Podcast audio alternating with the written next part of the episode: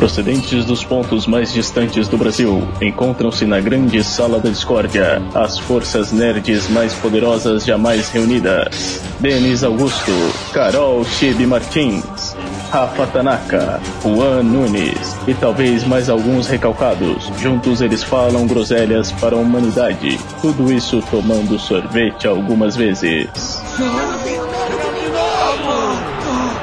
Enquanto isso, na sala da discórdia. Uma só bandeira, um só coração verde e amarelo. A minha continência, a bandeira americana. Não pode me chamar de corrupto. Inclusive, Xará, conselho meu, conselho meu e eu faço. Eu só nego tudo que for possível. Se eu puder não pagar o negócio na fiscal, eu não pago. Sempre combati a corrupção. Sempre preguei a união de todos nós. Minorias tem que se curvar as maiorias. A lei deve existir para defender as maiorias.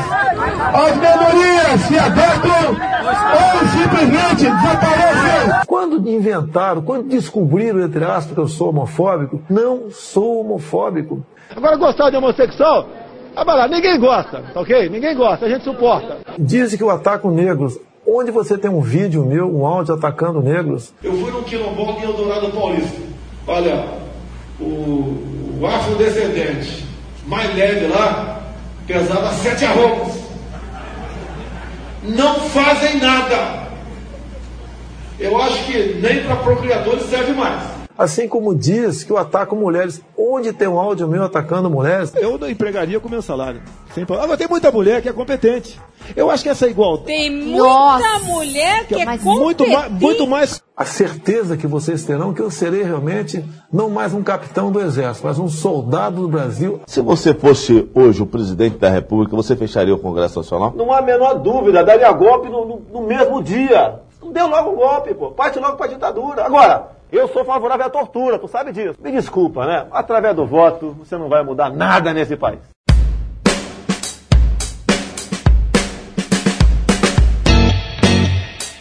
E aí galera, sejam muito bem-vindos a mais este Sala da Discordia Podcasteria e Gelateria. Aqui é o Denis do Analisador e é melhor já ir se preparando? Aqui é o Joaquim, Joaquim Ramos do Zoneando, do Zona E. E quando o Denis me chamou, eu quase que mandei. Não vou, tô com bolsa de cocô, tá ok? Aqui é o Cado Lopes da TV Alterosa SBT. E conheceis a verdade e a verdade vos libertará. Tá ok? E aí, pessoal, tudo bom? Aqui é o Murilo Melo e a gente tem que resolver isso aí. Aqui é o Juan e, bom, hoje vamos aprender várias receitas deliciosas. Olha aí o cara perspicaz, hein? Tava com saudade de bolo de cenoura mesmo, né? Eita! então, senhores, já deu pra notar que o clima aqui vai ser democrático? Porque foi assim que aconteceu. Jair Bolsonaro foi o presidente eleito. E nós vamos hoje analisar o que levou este cara, o que ele tem para nos oferecer, como que ele chegou até este posto de presidente da República das Bandigo do Brasil. Tudo certo, galera? Bora. Então, vamos nessa.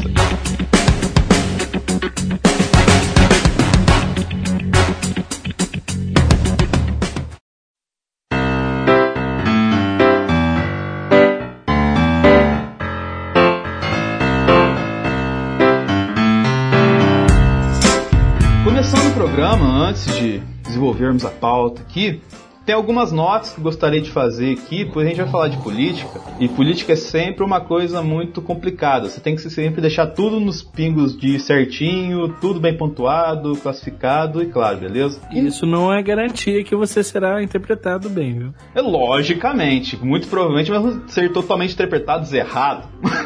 Mas a gente tem que ter pelo menos isso na nossa conta aqui pra questões judiciais, sei lá. E a liberdade de interpretar. expressão, velho. É, Se aí não tá valendo. errado, a culpa é do editor que mudou tudo o que eu disse na, na edição. Exatamente. Putz, tem essa também. né? Tá certo que o é editor sou eu, mas às vezes eu então. quero mudar o que eu quero falar. Enfim, vou passar algumas notas aqui. Se vocês quiserem complementar também alguma coisa aqui, eu vou abrir espaço para vocês. Mas primeiramente, O Sal da Discórdia não vai passar pano pra nenhum político. Porém, a gente não vai atacar ele sem nenhum fundamento, entendeu? Aqui alguém votou no Bolsonaro ou não? Não. Não, não votei não. Mas em, daqui a uns, uns quatro anos, se as previsões se concretizarem, ninguém no paraíso vai ter votado. Assim Olha. continuar acha eleitor do Collor. Olha. Então. Pesado, como- pesado. É, pesado, mas vai ser o tom daqui até o final, pelo jeito. É, então, como você notou aqui, ninguém votou no candidato em questão. Mas também a gente não apoia a principal oposição dele, pelo menos eu não apoio a principal oposição dele no segundo turno, entendeu? Não em relação ao que ele representou no momento da eleição, mas sim ao seu histórico, entendeu? Ao histórico do que foi desenvolvido na história do país nos últimos quatro mandatos e tudo mais, entendeu? Não sei se alguém tem alguma objeção a isso, ou tal. Não, assim. eu também não votei no PT, não. É, eu não votei no PT no primeiro turno também não, cara. A gente vota no segundo, fecha o olho e finge que não, não sabe o que tá fazendo. É, pra muita gente foi tipo isso, eu nem no segundo, mas enfim. Mas eu entendo quem votou. E da mesma forma, cara, a gente não apoia nenhuma perseguição informal feita em relação a discursos anteriores do candidato eleito, entendeu? Porque teoricamente ele mudou de postura desde a campanha presidencial, entendeu? Mas independente, a gente não apoia nenhum discurso de ódio de ambos os lados. Porém, nós devemos dar voz e apoio às causas que comprovadamente foram atingidas negativamente pela figura em questão que a gente vai debater no programa, entendeu? Ou seja, se você foi oprimido, se você já tem alguns casos, e provavelmente vão ter alguns casos quando esse programa for lançado, quando for desenvolvendo, por coisas que a gente vai explorar durante esse programa. Mas se você sofreu algum tipo de opressão em relação a isso, você pode saber que o sala da Discord está aberto para vocês aqui, entendeu? E da mesma forma, o espaço está aberto para assessoria de qualquer político mencionado nesse programa se manifestar e conversar com a gente, tentar fazer uma retratação, uma retaliação, através do e-mail saladiscord.zonae.com.br, entendeu? E da mesma forma, nós não vamos responder nenhum hater na internet. Se você quiser falar com o Sala da Discord, se não concordou com alguma coisa que a gente falou, mande e-mail para esse mesmo endereço que eu acabei de mencionar. Nada que a gente for falar aqui nosso pedido para vocês é que ele não seja usado de modo desconexo, de modo retalhado, de modo editado, a modo de criar uma fake news, a modo de criar algum tipo de discórdia que não tenha fundamento. Se você quer compartilhar o Sala da Discordia, compartilhe o link completo do programa, compartilhe o link do site, no Spotify, entendeu? Faça a coisa direitinho, não faça fake news, que vai ser uma coisa que a gente vai falar bastante aqui. Alguém tem mais algum apontamento antes da gente começar? Eu acho só que tudo isso que você falou aí é realmente é, é importante frisar, mas é importante frisar também o que eu falei com relação à liberdade de expressão e até mesmo você falou, por enquanto ainda a gente tem, né? Sim. Então vamos utilizar a liberdade de expressão. Se há, se há discordância entre o que está sendo falado aqui nesse podcast, a pessoa tem todo o direito também de, de pontuar. Mas eu acho que tem que haver respeito entre as partes, né? Não pode ser somente um grito de terror, um, ou uma vomitada, né? Faça como a gente está fazendo hoje aqui, conversando, dialogando, debatendo, discutindo ideias e não é, vociferando contra ou a favor de qualquer um desses é, nossos queridos políticos brasileiros, né? Use a cabeça e não o coração. Exatamente. E pra gente começar aqui, eu preparei uma surpresa pra vocês, não contei pra ninguém isso aí. Pois a gente vai participar de um game show!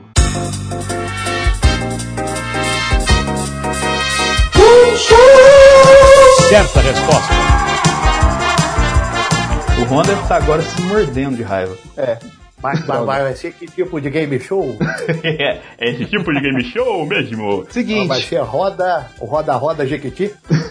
Vai, vai ser aquele clássico, foi o Cartman ou foi o Bolsonaro que disse isso? Quase isso. Caralho. Vai ser. Foi o, foi o Führer ou foi o Bolsonaro que disse isso? Isso seria legal. É o seguinte. Essa, pesado, tá? O Guarda clima tá. receita de cookie, por favor. É, tamo num clima hoje muito abrasível, agradável. Ah, sim. Eu- eu queria deixar uma nota de re- registrado aqui. Eu estaria tão ácido quanto. Eu não sei, talvez um pouquinho menos, mas provavelmente tão ácido quanto qualquer fosse o resultado desse segundo turno. Mas segue eh, essa piada do Cartman só dá pra fazer com um deles. É, é bem isso, cara. Mas o nosso game show, na verdade, ele é funcional aqui dessa vez. Não vai ser uma coisa pra enrolar o tempo aqui, entendeu? Ele vai ser um game show onde nós vamos fazer uma retrospectiva de como foi a campanha presidencial, entendeu? E ele consiste em o quê? Ele consiste em vocês, caros membros dessa bancada, definir se o que eu leio aqui é fake news, é verdade ou é trecho de House of Cards. Eita porra. Caramba. Beleza? Então eu vou dizer a oração aqui que eu tenho anotado aqui.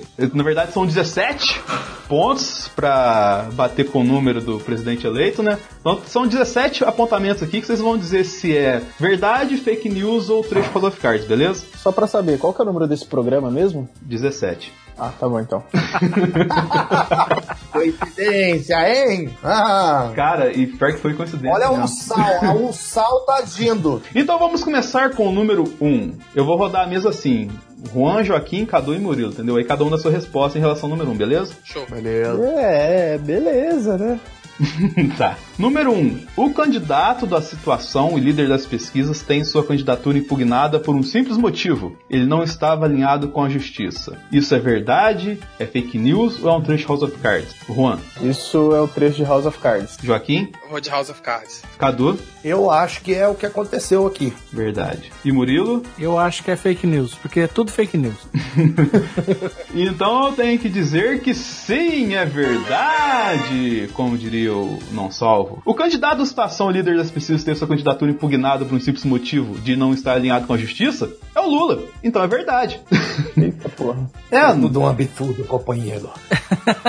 Eu, eu achei, É uma eu achei que estivesse fazendo Pegadinha. coisa pra Você pegadinha. fez, você fez um jogo de palavras interessante aí, curti. É, muito bem. Então vamos para o número 2. O dólar ganha uma alta valorização, passando de 4 reais, após o anúncio de um programa que visava tirar a população de uma situação economicamente difícil. Isso é verdade, fake news ou é o trecho de House of Cards? Juan, Verdade. Joaquim, Eu vou de fake news. Cadu, House of Cards. Murilo. Verdade. Na verdade, essa é a única pergunta até o momento que tem resposta dúbia, porque ela tanto é uma verdade quanto ela é um trecho de House of Cards.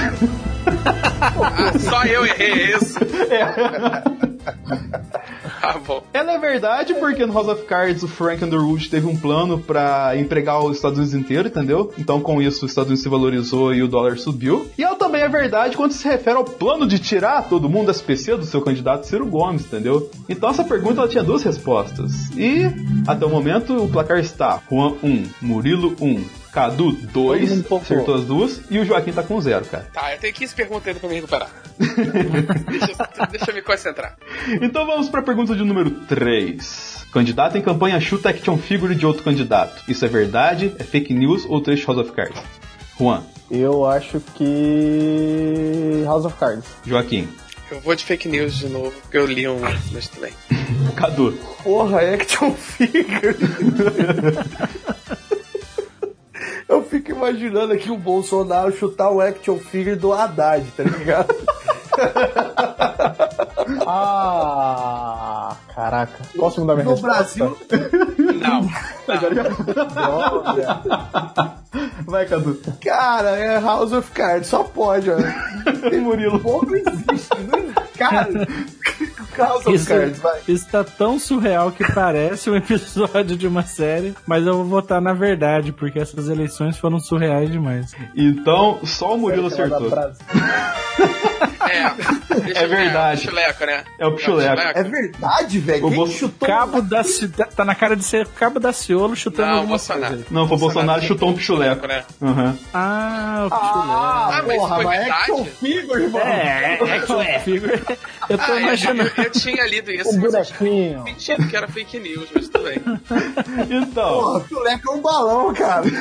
mas não deixa de ser um action figure do Lula. In- Inclusive, até inspirou um action figure do Lula, que é um Funko, entendeu? Tem um Funko do pichuleco. Figure inflado. Mas um Funko não é um action figure, né, cara?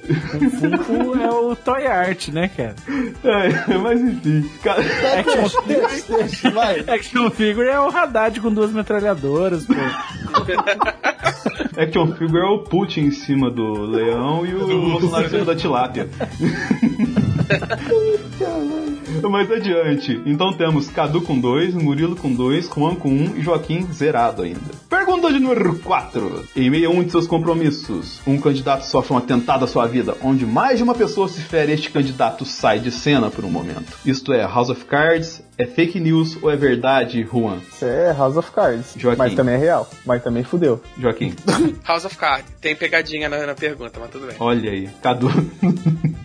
aconteceu nos dois. Murilo. Eu acho que é verdade, porque mais de uma pessoa se feriu mesmo. É, talvez pode ser, pode ter leitura que os dois se feriram, porque depois que o Bolsonaro deu uma facada no cara, eles desceram o cacete no cara. Então, Não, é, é assim ele- isso. ele- A notícia Foi oficial que é que ele tinha saído sem apanhada da parada. Nada, Ele foi tomou um cacete. Não, é, Então, É. a notícia oficial do Doi Code é que ele se bateu.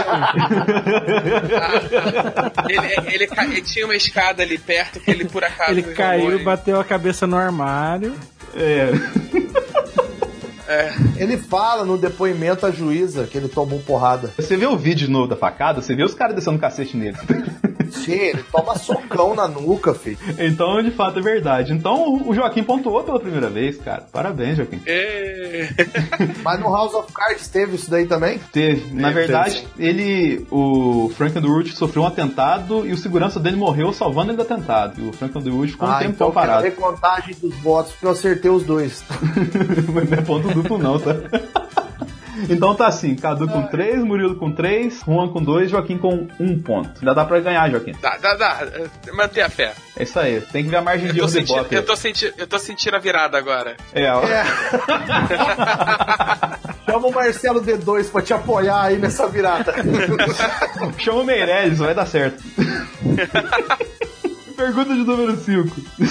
Durante a campanha, candidato é autuado em frente a prédio por protestar a favor de ocupação. Isso é verdade? Isso é fake news? Ou é um trecho de House of Cards? Juan. Isso é verdade. Se você quiser, eu posso dar uma receita de bolos. Joaquim. Joaquim. É verdade, sim. Cadu. Verdade. Murilo. É verdade. E se o apartamento é do Lula, é do povo brasileiro.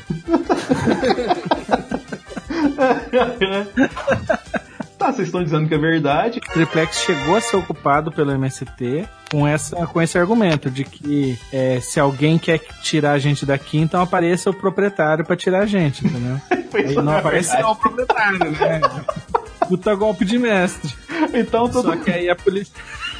A polícia apareceu e negociaram com eles lá e eles saíram. E o bolo estava no meio. A, a polícia não é tão fã de semântica quanto eles são, né? Ah, então todo mundo acertou essa. então vamos para a pergunta de número 6. Na verdade, essa pergunta é um pouco diferente. Ela não é um verdade, mentira ou House of Cards. Ela é um escolha quem disse. Eu vou dar as opções depois que dizer a frase, entendeu? A pergunta número 6 é a seguinte: a frase: O caminho até o poder é pavimentado pela hipocrisia. De quem foi essa frase? Foi de Cabo Daciolo? Foi de Frank Underwood? Ou de Kim Kataguri? Se vocês quiserem que eu entone na versão de cada um aqui, eu faço a entonação. Faz a do. Kim Kataguri, por favor. Ah, o caminho até o poder é pavimentado de hipocrisia. Cabo da Ciolo. O caminho até o poder é pavimentado de hipocrisia. E vamos tirar. Parabéns. Glória a Deus. Caralho, parabéns por essa imitação do Cabo da mesmo. Eu achei que você tivesse áudio gravado. Parabéns. Glória! Glória a Deus! Glória! Então vamos lá. E o caminho até o poder é pavimentado de hipocrisia. É uma frase do Daciolo, do Frank Underwood ou do Kim Kataguri? Juan. Frank Underwood. Joaquim. Frank Underwood. Cadu. Frank. Murilo. É, é do Frank, essa aí eu lembro. Todo mundo acertou essa. Então só pra... Certa resposta. Mas, só- mas tá fácil, hein, Denis? Tá fácil, hein? Mas parabéns pelo, pela imitação do Cabo da. Ciolo. Glória! Glória a Deus! Então, só recapitulando aqui: Joaquim com 3, Juan com 4, Cadu e Murilo com 5. Tá? Tá disputado aqui, hein? Tá na margem de erro aqui. Qualquer pergunta pode tudo mudar, hein? Glória a Deus. Glória! Pergunta de número 7. Um candidato virou meme a ter seu plano de governo feito junto a um livro de receitas e com um nativo ao seu lado. Essa afirmação é verdade? É fake news ou é trecho de House of Cards? Juan? Como é que é? Respe- rep- repete a pergunta pra mim aí, meu velho, por favor. É que eu tô lendo e rindo ao mesmo tempo. É, Eu percebi isso. Você repete pra nós, por favor? Um candidato virou um meme a ter seu plano de governo feito junto a um livro de receitas e com um nativo ao seu lado. Juan, Hum, É verdade. Joaquim, Verdade. Cadu, excelentissimamente, conjecturamente, é verdade. Murilo. Infelizmente, as 50 receitas de bolos é verdade. Cara, Cara, eu coloquei algumas notícias aqui, aí você pensa, ah, o jogo tá muito fácil. Sim, tá muito fácil, mas daqui 4, 5 anos, quando a pessoa for ouvir o Sala da Discórdia, vai ver como é que foi louca essa eleição no Brasil, tá ligado? Porque Não, os... Essa eleição foi surreal, cara. da história pra poder dar aula desse período chamada Revolta dos Memes. Cara, Isso é porque, ó, sensacional. olha pra você ver, cara, o Guilherme Boulos, ele tem o sobrenome de Boulos. Então ele fez o plano de governo dele com uma receita de bolo. E ele fazendo um bolo do lado de uma indígena, que é a sua vice Sônia Guajajara. Cara, você dizer isso pra qualquer pessoa fora do Brasil, você vai falar, você tá maluco, né? Você chapou o Globo, né? Você encheu a cara pra falar isso comigo, tá, né? Não, você tá fazendo piada com a minha cara só pra me deixar escandalizado. É.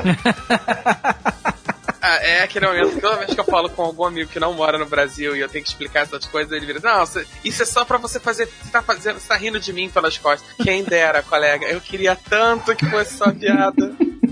É tipo Então, isso. cara, um dos nossos candidatos aqui se refugiou no monte pra fugir dos Illuminati.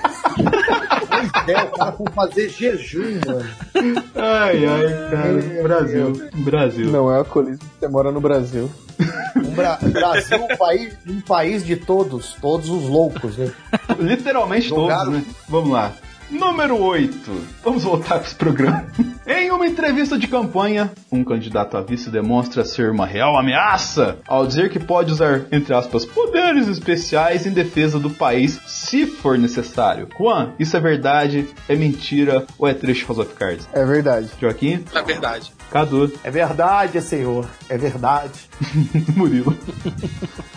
Pior que é verdade, cara. É verdade, temos ele eleito vice-presidente da nação brasileira. General Moron soltou essa pra TV UOL na entrevista. É verdade esse bilhete, galera. Brasileiro não, não acerta em vice, né, cara? Não tem a menor ideia de quem é o vice. Depois, nossa, Cara. por que, que o Temer tá lá? Se bem que essa eleição foi marcada pela primeira vez que as pessoas tentaram escolher vice com consciência na história, entendeu? E é É, não. Foi interessante ver uma coisa que nunca foi feita antes. É, houve debate de vice. É, então eu que estava acompanhando a questão dos jornalistas aí e as empresas de jornalismo, eu pude ver muitos debates e sabatinas com vices. É. Então a maioria dos órgãos de imprensa, eles fizeram entrevistas com essas pessoas e deram oportunidade para eles falarem. É curioso isso, né? Olha o que, que o Temer fez, né? É. E fez, e mesmo assim, galera, sei lá se pensou pouco, não pensou. Mas vamos adiante aqui. Número 9. Uma grande mobilização é feita sob uma campanha nas redes sociais contra um dos candidatos. Porém, em algumas regiões houveram confusões e tragédias em nome deste outro candidato que foi atacado. Isso é verdade? Isso é fake news? Ou é trecho de House of Cards, Juan? Isso é verdade. Não Joaquim. mais nada desse país. Joaquim? Foi de House of Cards. Cadu? Isso daí é fake news da Folha, tá ok? É um absurdo. É a Folha que é mentirosa, tá certo?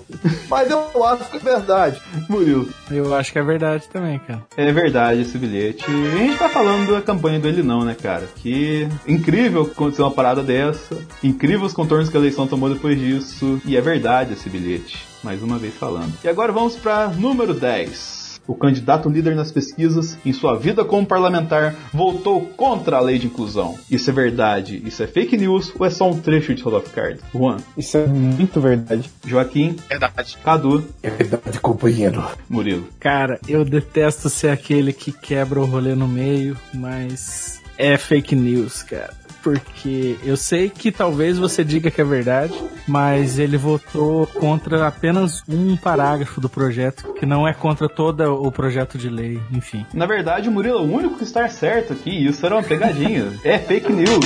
Ele não votou contra. Ele até no final até votou a favor. Só que ele estava contra apenas o trecho de é, ideologia de gênero, entendeu? É o único. WhatsApp. É o único. Pois é, é, é, não, muito foi só, bem. não foi só o WhatsApp que divulgou isso, não, cara. Grandes jornais divulgaram com essa manchete. Sim, sim, exatamente. E no final das contas foi aprovado em. Foi unânime a votação, entendeu? Todo mundo votou É, na verdade foi uma votação simbólica, né? Foi Sim. porque era um projeto unânime mesmo. Então chegamos ao dia do primeiro turno, na pergunta do número 12. E durante as votações, uma urna foi, entre aspas, ungida com sangue menstrual e a pessoa foi autuada. Mas mesmo assim, os votos dessa urna não foram perdidos. Isso é verdade? Isso é fake news ou é um trecho House of Cards? Juan. Caralho, isso é verdade, cara. Joaquim. Isso é verdade. House of Cards jamais essa operaria a insanidade que é o Brasil.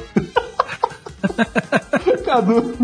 Cara, fake news, velho. Mas se for verdade, eu sim, sinceramente, eu Murilo. psicólogo agora. Murilo.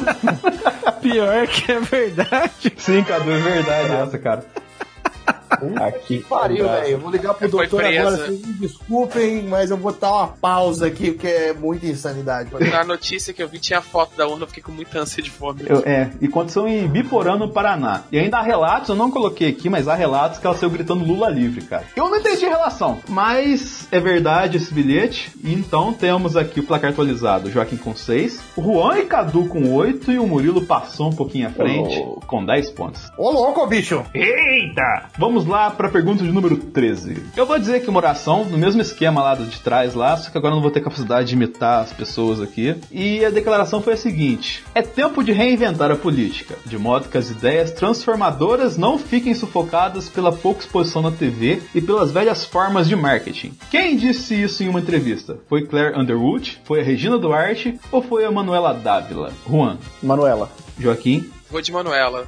Cadu, Eu vou de B, Regina Duarte. Murilo. Regina Duarte. E a resposta certa é Manuela Dávila. Por mais É, que a, a- a- a Regina Duarte não anda articulada pra bolar essa. Então, mas é, eu, eu pensei Eu nisso, pensei- mas é que a frase co- cabia mais com ela, né? É, eu Então. pensei, a frase cabe mais com a Regina Duarte, mas ela não anda articulando frase complexa assim, não. Não, ela não anda articulando pensamentos, né? cara? articulando porra nenhuma, na verdade.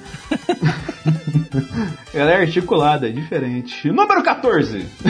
O candidato líder nas pesquisas no segundo turno disse que irá convidar um astronauta para o Ministério da Ciência e Tecnologia. Juan, é verdade, fake news ou trecho House of Cards? É Agora verdade. grita água na Carol. Água na Carol!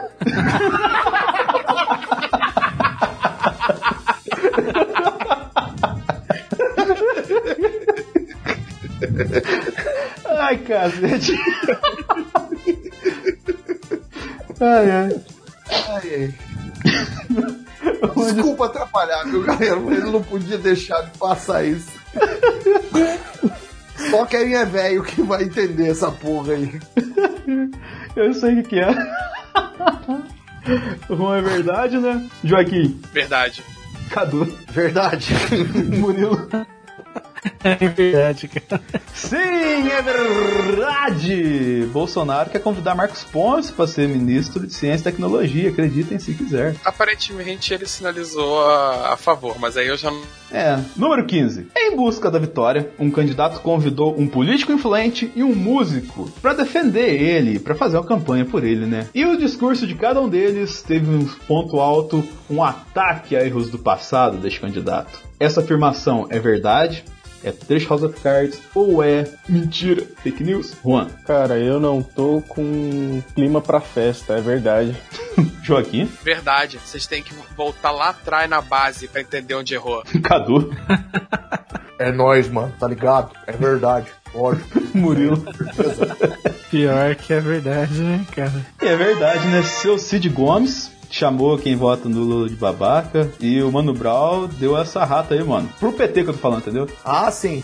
A cara do- da Manuela e do Haddad são impagáveis. Excelentes. A, a Manela ainda tá, ainda tá comportada. Tem, tem alguns artistas atrás que estão quase jogando em cima do palco. Aterrorizados, né? O Juan 12, Joaquim com 9, Cadu com 10 e Murilo com 12? Olha o Juan, rapaz. Tá quase um João Amoedo, hein? Filha da mãe. Vamos lá. Era pra estar com três. Vamos lá, tá acabando, hein, gente? Mas ainda dá pra chegar lá, Joaquim. Fica no pai. Tô sentindo a mudança. Não, eles não vão impedir a primavera. É, ele tá na onda laranja, tá vindo aí. Número 16. Dia do segundo turno. Durante as votações, uma urna foi incendiada em uma sessão eleitoral. Mas nenhuma pessoa se feriu. E nem se perdeu os votos dessa urna, não sei como. Isso é verdade? É fake news? Ou é trecho de House of Cards? Caraca. É verdade. Joaquim, É verdade. Cadu, Cara, te- teve tanta urna com problema que eu acho que é verdade. Murilo. Cara, é, é claro que é verdade. É como que os Estados Unidos, alguém nos Estados Unidos vai deixar alguém botar fogo numa urna? Isso é coisa de Brasil, cara. é verdade, aconteceu em Canindezinho, no Ceará. E não foi uma só, não. Então temos a questão aqui, ó. Murilo com, com 13, Cadu com 11, Joaquim com 10 e Juan com 13. Ó, o Juan. Será que vai ganhar o primeiro game show da vida dele? Ô, louco. Então Mas, agora. mas se ganhar com 13 aí legal, hein? É. Muito bem apontado. Ô, irmão, nessas palavras aí, truta. Se ganhar com 13 é que a urna foi fraudada. Eu Mas é não impossível. aceito outro resultado que não a minha vitória. Mano, eu Tá vi um ok? meme muito bom, cara, que é das urnas de Schrödinger. Porque elas são tempo confiáveis e não confiáveis. Então vamos à última pergunta, hein? Essa vale o dobro de pontos, hein, galera? Mas Ó porque a ela... virada aí do Haddad, ó. É porque, primeiro, pra ninguém ganhar com 13. Porra, é essa? Então vai dar 17. Não, não, segundo pra ninguém ganhar com 17. e terceiro, porque se você acertar essa pergunta, ela vale dobrar seus pontos, porque ela é bem peculiar, entendeu? No seu discurso de presidente eleito, no candidato em questão, estavam presentes uma tradutora que fazia gestos esquisitos, um ex-ator pornô, um cantor, um pastor, um político flexível que estava no discurso de posse de alguns presidentes eleitos anteriormente, sua esposa, um juiz conhecido nacionalmente, uma bandeira do país, um afrodescendente aparentemente decorativo e perdido no meio daquela bagunça, e um repórter. No meio dessa galera toda aí, tem um que não tá, entendeu? Caraca, pera. Um desses não tava. O Juan, quem não tava? Quem não tava, acredito que o juiz. É. Joaquim, Eu vou de juiz conhecido nacionalmente. Cadu, Caceta, hein, velho? Porra, se você tivesse falado do, do General Mourão, eu tinha falado que era ele que não tava. Ah, e agora, hein? Cara, eu acho que a bandeira não tava, não. Chutar errado. e Murilo. Ah, já que é pra chutar tudo, todo mundo diferente pra dar uma chance de alguém ganhar, né? Então eu vou chutar no afrodescendente, então. e a resposta certa é. Um juiz conhecido nacionalmente.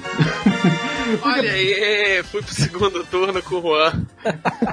Olha pra você ver. Nem esperava, mas Olha pra você ver como é que foi a parada. No seu discurso, o presidente eleito estava presente. Uma tradutora que fazia gestos esquisitos. Essa mulher é meme até hoje, tenho certeza. em defesa, eu vou. Eu quero fazer um pequeno disclaimerzinho. Que a gente acha estranho pra caramba aquelas caretas que ela. Mas acontece o seguinte: Libras não é uma língua, é uma linguagem. Ela é o canal e o veículo. E ela não tem entonação. Então, os gestos, eles têm um limite. E o corpo, expressão facial, posicionamento do corpo, tudo, dá entonação e às vezes alguma diferenciação palavra no que está sendo dito. Então, fazer gestos exagerados com o rosto é parte da linguagem. Então, assim, ela tem realmente que fazer. E, e dificulta a vida dela ainda ter que fazer a, a, a Libras pro discurso do Bolsonaro. É, né? isso aí é. Isso Se fosse aí. alguém mais comedido, talvez o rosto dela tivesse um pouco menos. Então, só recapitulando. Uma, uma tradutora que fazia gestos esquisitos era a tradutora de Libras, entendeu? Eu coloquei aqui só na maldade mesmo pra confundir com o desses vocês, mas era ela. Um ex-ator pornô, Frota tava lá. Agora aqui. Ah, achei que era o Dória. Não, o Dória tava em outra campanha. Agora, um cantor, um pastor, um político flexível que estava no discurso de posse de alguns presidentes eleitos anteriormente, Magno Malta? ele Magno é, Malta. é uma pessoa só, entendeu? Ele tá em que? Praticamente, sei lá, ele tá nos últimos. Todos os discursos do presidente nos últimos 15 anos? É. A sua esposa tava do lado dele lá. Um juiz conhecido nacionalmente que não estava. Eu coloquei aqui por causa da- dessa proximidade do Moro aqui pra confundir com o becinho de seis, tá ligado? E tinha uma bandeira do Brasil lá no fundo. E também tinha um afrodescendente meio perdido lá, que aparentemente é um dos deputados mais votados dessa eleição. Né, aparentemente não é.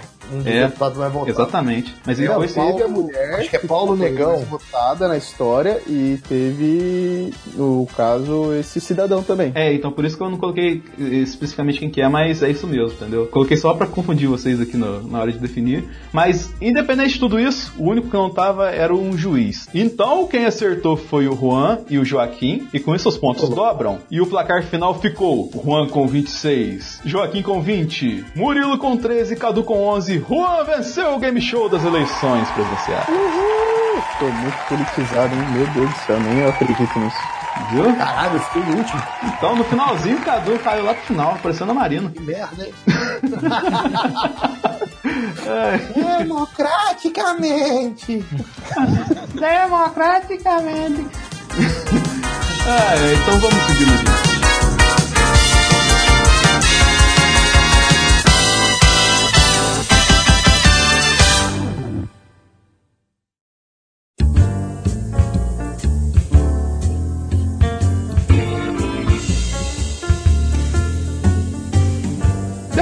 Game maravilhoso que a gente fez aqui analisando toda a trajetória política, vamos tentar entender por que, que ele conseguiu chegar, ele conseguiu obter essa eleição, por que, que ele foi tão longe, por que, que ele saiu do nada e chegou à presidência. Tem uma leva de fatores aqui para citar, e eu vou mencionando eles aqui e quero análise de vocês, tá certo? O primeiro fator são as fake news. As fake news, qual que é a responsabilidade das fake news nessa história toda? Olha, ah, eu acho que a questão das fake news eu não vejo exatamente como um fator decisivo aí para ele conseguir ganhar essas eleições, não. Eu acho que sim, as fake news agiram de uma forma que realmente a, a, intenção delas era de manipulação, mas eu acho que você dizer, e isso não sou eu só que estou falando, mas outros é, pesquisadores e cientistas políticos que no decorrer dos meses eu, eu segui, acompanhei e li, é que você colocar como a fake news um objeto de manipulação de massas e transformador e de mudança num status quo da presidência da República é chamar o povo de imbecil. Sinceramente. Aí que tá.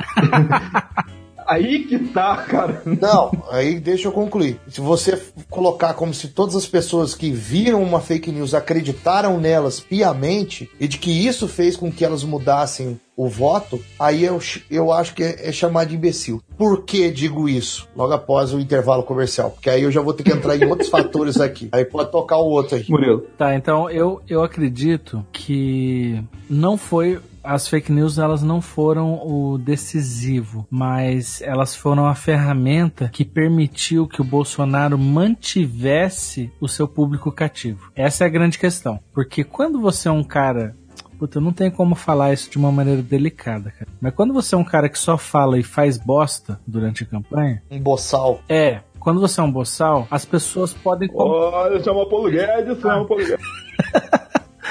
Assim, olha, não, é assim, ele, ele pode ser uma boa pessoa porque eu não conheço ele pessoalmente, mas a figura que ele apresentou durante a campanha era de um boçal, cara. Que o cara que não conseguia responder perguntas, não ia a debates, respondia de maneira grosseira as pessoas, entendeu? É. Chega uma hora. Mas eu tava com bolsa de cocô.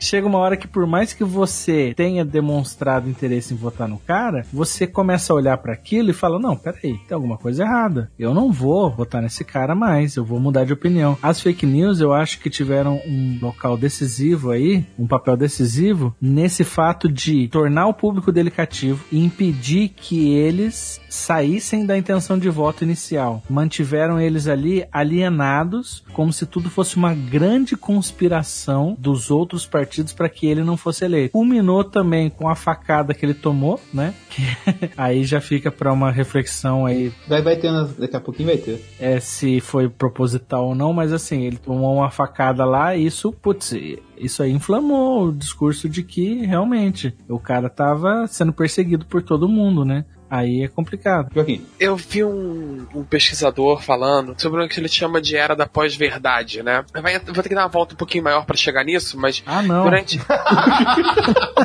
eu falei que a gente tinha um problema. Eu vou falar. É, a gente tem um ataque sistemático durante os últimos 15 a 20 anos a gente tem um ataque sistemático de boa parte do grupo político, da população, das militâncias, dizendo que a Globo mente, os jornais mentem, toda vez que o jornal era incômodo, toda vez que o jornalista era incômodo, ele era perseguido, ou ele era perseguido, não, não ditador, mas é, ele era ele era achincalhado ou, ou era questionada a velocidade ou as paradas. Globomente, Globomente, a Glo, o Globomente virou um mantra, deixou de ser uma da esquerda, virou um mantra da direita também. Você tem um total descrédito na instituição, nas instituições políticas do país e, e, e, na, e na instituição da mídia no país. E se nada é verdade, então tudo é verdade. Então eu posso escolher o que eu quiser. E nesse momento que entra as fake news de WhatsApp. Já tem bastante evidência de que foram direcionadas com demografias específicas específicas para as pessoas que já tinham alguma intenção de e tal, e grupos e bombardeamento de mensagem subsequente, e, tu, e meme e mentira. Então, o que você faz é, eu não sei como saber o que é verdade e o que é mentira, eu vou só, só escolher me alimentar das notícias que reforçam que eu tô certo e que os outros tá errado. E aumenta o clima de conspiração e, e esse elemento, isso é um elemento básico, qualquer um que estudou, pode dizer que isso é um elemento básico de lavagem mental. Você cria uma noção de unidade, você cria uma noção de inimigo e você cria essa noção de que nós estamos sendo perseguidos por aquele inimigo. Então você está disposto a aceitar qualquer concessão desde que é, para que esse inimigo seja combatido. Então isso não é exclusivo dele, mas ele conseguiu aproveitar uma nova mecânica de mídia que, que a gente ainda não tem domínio total para fazer isso. É, outros partidos fizeram isso também com as suas próprias militâncias. Esse elemento coletivista de o indivíduo não importa, o que importa é o sagrado líder. E eu já questionei isso, a questão dessa, desses líderes messiânicos. É, então, isso é, é, é interessante porque ele explorou com maestria esse veículo aí que as pessoas achavam que não tinha poder, né? Ele explorou por fora. E parte da culpa eu eu atribuo parte da culpa dessas fake news por WhatsApp terem rodado e atingido tantas pessoas eu atribuo ao jornalismo pago na internet. Gente, esse é um erro que está sendo cometido há muito tempo. Vou perguntar pro Cadu se ele tem alguma opinião sobre isso, porque é, Cara, como é que você tá na internet, que você sabe que é um ambiente em que ninguém quer pagar por nada, e você coloca matérias ali é, de interesse público e com informações importantíssimas que podem guiar a população para um resultado diferente das eleições, mas o conteúdo é pago e nem todo mundo pode acessar. Daí a minha tia, é claro que vai preferir acreditar na notícia do WhatsApp porque ela é gratuita e ela é, e ela é curta e rápida, entendeu? Então eu atribuo parte da culpa a esses veículos que cobram pela informação e ah, mas a informação é de qualidade, tem que cobrar mesmo. Beleza, mas aí o Zé Mané publica lá uma fake news de graça e atinge muito mais pessoas. A Folha tá putaça porque ninguém acredita nela depois daquela reportagem que ela fez, só que você vai procurar as reportagens e você não consegue ler, porque você não é assinante. Paywall, tem várias paywall. Nossa, demais, cara. Só falar uma coisa bem rápida. É, é um debate muito longo sobre essa questão aí. Não, eu concordo, eu concordo que os jornalistas têm que ser remunerados. É haver um outro meio, entendeu? Aliás, o Cadu, só interrompendo um pouquinho, a galera do B9 fez um podcast inteiro falando isso sobre a crise do jornalismo. Entendeu? Então, tipo assim, o Cadu vai dar uma perspectiva aqui, mas se você quiser tiver mais detalhes, de mais nuances disso, você dá uma corrida lá no B9 lá e ouve lá que os caras fizeram um trabalho bacana. Mas vai, Cadu. Bom, uh, resumidamente, muito resumidamente, o que que acontece? As redações estão fechando, os jornalistas estão sendo mandados embora. Não sei se vocês estão acompanhando isso. Sim. O que que acontece é que há uma fragilidade e isso,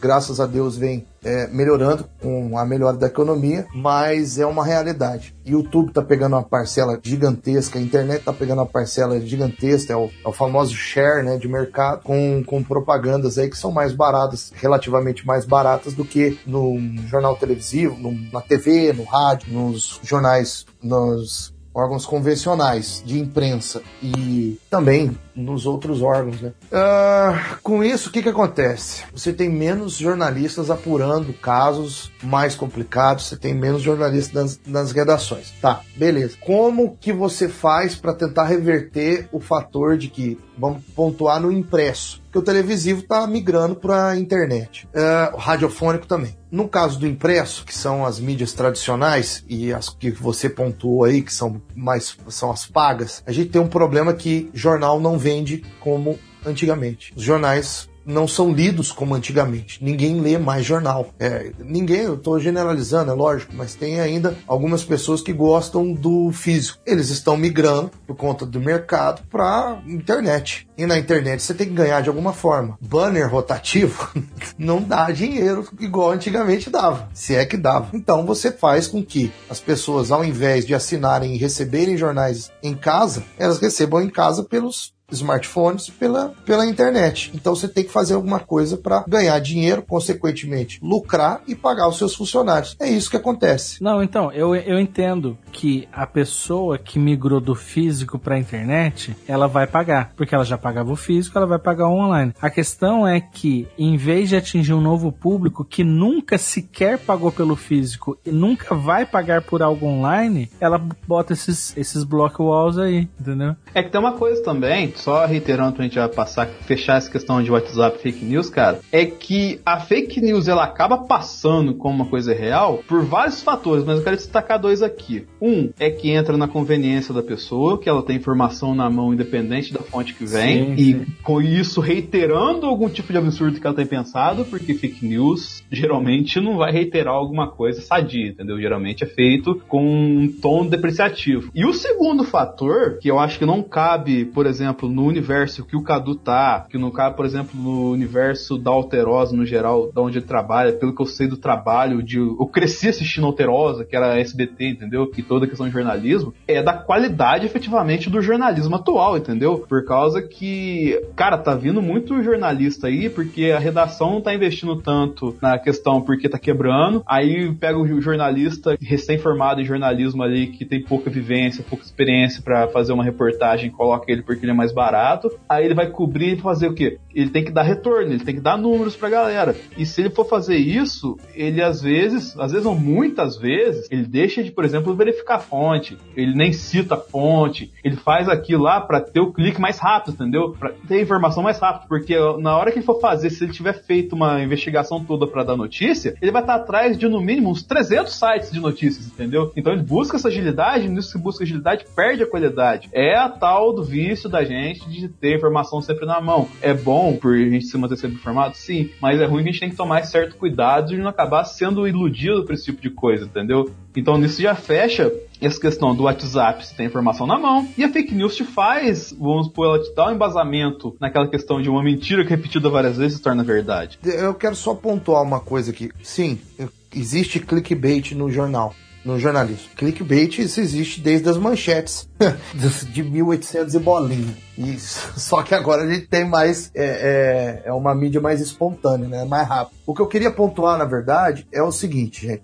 O problema das fake news, e aí vocês acreditam que dá certo, eu já acho que é, há uma fragmentação nos seres humanos, tanto que é, teóricos atuais desconsideram a questão do, do termo massa. Né? Tem muitos é, especialistas em comunicação e estudiosos no ramo que dizem que a massa não existe mais, que o universo é fragmentado, etc. e tal. E depois, qualquer dia desse, a gente pode falar sobre comunicação em, em um outro programa. O, o que eu quero dizer, o problema é a nossa sociedade atual. É a questão de não haver um pensamento reflexivo, de não querer procurar saber se aquilo é verdade ou se não é verdade. É a questão de que, e isso eu acho que desde já, e aí jogo para o meu amigo amigo Murilo, como professor, de ensinar as crianças e os adolescentes a procurarem é, ver se aquela notícia é verdadeira ou não. Como isso? Como fazer isso? E para os órgãos competentes, fontes oficiais do governo, é, polícia, é, a gente tem plataformas aí que ajudam e auxiliam e já está acontecendo um movimento por parte dos jornalistas mais sérios de apuração de notícias falsas, o que é boato e o que é verdade. Então,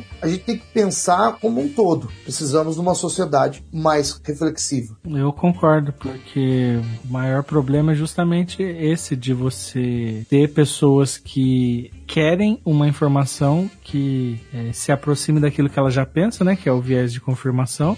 É, a pessoa ela não tem a, a intenção, é, não, é, não é que ela não tenha, que ela não tenha a intenção mesmo de verificar se aquilo é verdadeiro ou não. Ela quer compartilhar aquilo porque ela quer acreditar naquilo. Eu tive várias pessoas que eu chegava e dava um toque, falava, ô amigão, seguinte, essa parada aí é fake, cara. E a pessoa simplesmente lia e ignorava. Ou seja, deu para perceber que ela sabia que era fake e mesmo assim ela compartilhou, entendeu? Porque ela sabia que era, mas quem sabe isso não podia convencer mais outras pessoas a votar no candidato que ela achava ideal. Então fica um negócio meio assim que os fins justificam os meios, sabe? Bem maquiavélico assim, aí é complicado. É, existem, eu acho que existem as duas pessoas nesse caso, né? Existem vários tons nessas brincadeiras, mas eu acho que existe 50 tons de Temer. É, 50 tons de Temer nessa questão.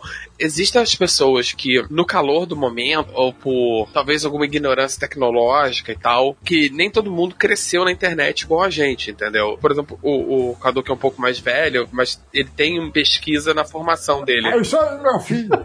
É, a verdade é, por exemplo, eu vivo com a internet desde que eu me entendo por gente, mesmo que a discada. É, a galera mais nova talvez nunca nem se lembre de um mundo sem internet rápida, sabe? Se tiver algum ouvinte adolescente, ele provavelmente não se lembra de um mundo sem internet de smartphone. Tem uma galera que não tá tão ligada a isso e, e acaba tropeçando em mais coisas. Tem a, pessoa, a, galera da ignorância simples, no calor do, desse momento, calor, meu Deus, você viu isso? Não sei o que, era fulano, era uma montagem tosca. Aquela clássica quando aqui no Rio, quando a Marielle morreu, e não sei o que, não, aqui, ela aqui, ela era amante do Marcinho VP, ou qualquer traficante qualquer. Não, mano. E a camisa da Manuela Dávila, do Jesus Travesti? É! Caralho, bicho, como é que alguém acredita naquilo? É uma montagem super tosca, pois só que a é. pessoa não tem conhecimento do que é uma montagem, sabe? Ou esse caso da, da Mariela, que, por exemplo, que nem é uma montagem, é uma foto completamente que nem parece a pessoa. Mas no calor do momento de se sentir justificado, para justificar a parada, a pessoa nem pensa. Claro, eu já fiz isso em outros momentos, não sobre essas pautas, mas outras coisas. Tá vendo? Eu, aí eu, opa, deu merda, deu ruim, apaga, eu olha. Volta, volta. Aí eu vi que era mentira, eu, opa, desculpa, peço retratação aí. Mas assim, a outra galera talvez fica com vergonha, sabe? De, de ter que admitir que errou. Se ele errou sobre isso, ele pode estar errado sobre tudo. E tem a galera que é, como o Murilo falou, os fins justificam os meios. Que aí já tá indo, que aí essa galera é, é uma parada que precisa botar a mão na cabeça, sabe? Se você precisa mentir para defender alguma coisa, talvez você esteja errado, né? É. Tem, em cima disso que você falou, e já vou puxar até a próxima, próximo questionamento já por Juan responder pra gente. A gente falou que muito de fake news no WhatsApp. Eu gostaria de saber de vocês o quanto que isso é, entre aspas, culpa do conservadorismo de, da classe que elegeu ele, ou culpa de uma alienação proveniente dessa combinação de fake news no WhatsApp? Eu tava pensando bastante nessa questão que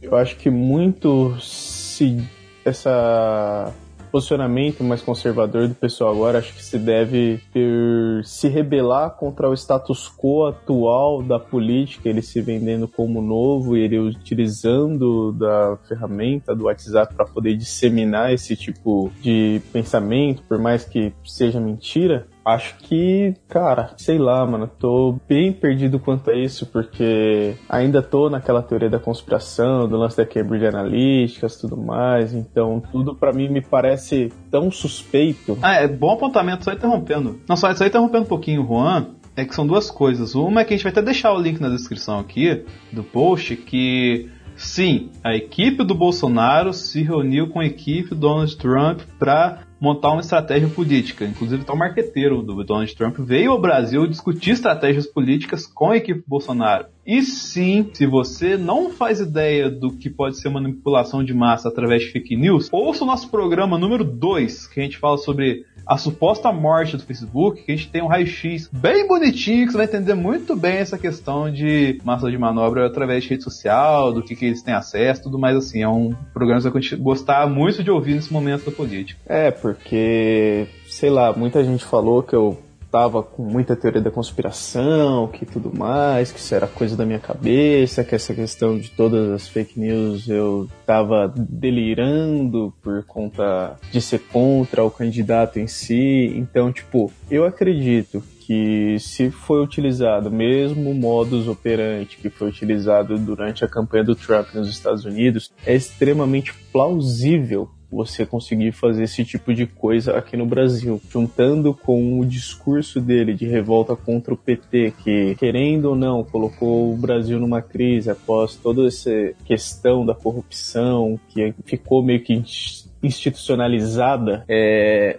gera um sentimento no povo de querer se revoltar contra isso. Então, quando ele vê qualquer coisa que vá realmente reforçar minimamente, minimamente, desde um, uma coisinha boba de tipo, ah, o Haddad teve é, a pior gestão na prefeitura de São Paulo até coisas como Manuela Dávila com camiseta de Jesus travesti, ou Lula, sei lá, assassina criancinhas, coisas desse tipo, querendo legitimar esses discursos, ou até coisas que. A, a parada da Friboi, né? É. Aquela da Friboi, do filho do Lula. É, tipo, são coisas assim que o público médio, de modo geral, ele não vai ter o interesse em pesquisar esse tipo de coisa. Ele não vai ter a paciência para poder pesquisar esse tipo coisa. A pessoa que vai disseminar isso, ela tá tão alienada em ser contra o sistema, em ser contra o status quo, porque vestiu a camiseta de time, que ela não vai se importar em querer buscar a verdade em cima disso. Porque tudo aquilo que não vá reforçar a ideologia dela ou o discurso dela, não vale a pena ser colocado em questão. Não é o que o povo vai querer fazer isso. Eu, tipo, no meu trabalho tive muito disso, de tentar esclarecer alguns pontos que, tipo, amigo, não é bem isso. Existiu alguma coisa assim, mas não é exatamente isso. Então, eu sempre busquei tentar esse caminho aí de evitar esse tipo de coisa, mas a grande maioria simplesmente não se importava com esse tipo de coisa, só pelo rage mesmo que acabaram vestindo camiseta de time para esse tipo de coisa, que eu acho extremamente absurdo quando está relacionado à política, esse tipo de polarização. Então eu acho que tenha sido realmente possível que acontecesse essa questão dessa manipulação, caso como a Folha denunciou essa questão da investigação deles, tudo. É, não sei mais o que falar quanto a isso, porque já meio que abri mão muito desse tipo de coisa. Acho que tentar discutir quanto a isso a essa altura do campeonato não é mais tão saudável para mim. Até comentei com o Denis essa semana. Tava, tava passado no bolo de cenoura esse rapazinho. Mas ele tá aqui, ele é firme. É. Ô, Joaquim, em cima dessa questão de todos de fake news WhatsApp, com os argumentos que o Juan falou aqui, você acha que essa questão que movimentou bem essa campanha dele tem mais ligação ao conservadorismo, da galera fomentar um suposto novo Deus da nova era, ou uma alienação de algum setor? Cara, é. Vamos lá. Eu acredito que tem a ver bastante com o conservadorismo, porque a gente teve um período largo de, de, de progressismo, assim, progressismo social, independente da questão econômica, mas teve uma questão progressismo social, e uma galera conservadora se sentiu acuada e precisava reagir. E ele acabou sendo um avatar, somado ao, ao descrédito social, né, o descrédito do, do governo em si, pôde dar vazão a esse conservadorismo. Fato que o conservadorismo impactou bastante na campanha dele, mas não é só conservador, sabe? Não é só o, tem todo um processo junto. Mas sim, eu acho, acredito sim que o conservadorismo foi um grande combustível na, na campanha dele. Mas colocar como um único elemento é um pouco. é fechar o olho pra polaridade do que aconteceu. Muito bem. O que você acha, Cadu? Eu acho que o conservadorismo sempre existiu no Brasil, desde os, do início do, do Império. É, é uma coisa que vem de tradições é, religiosas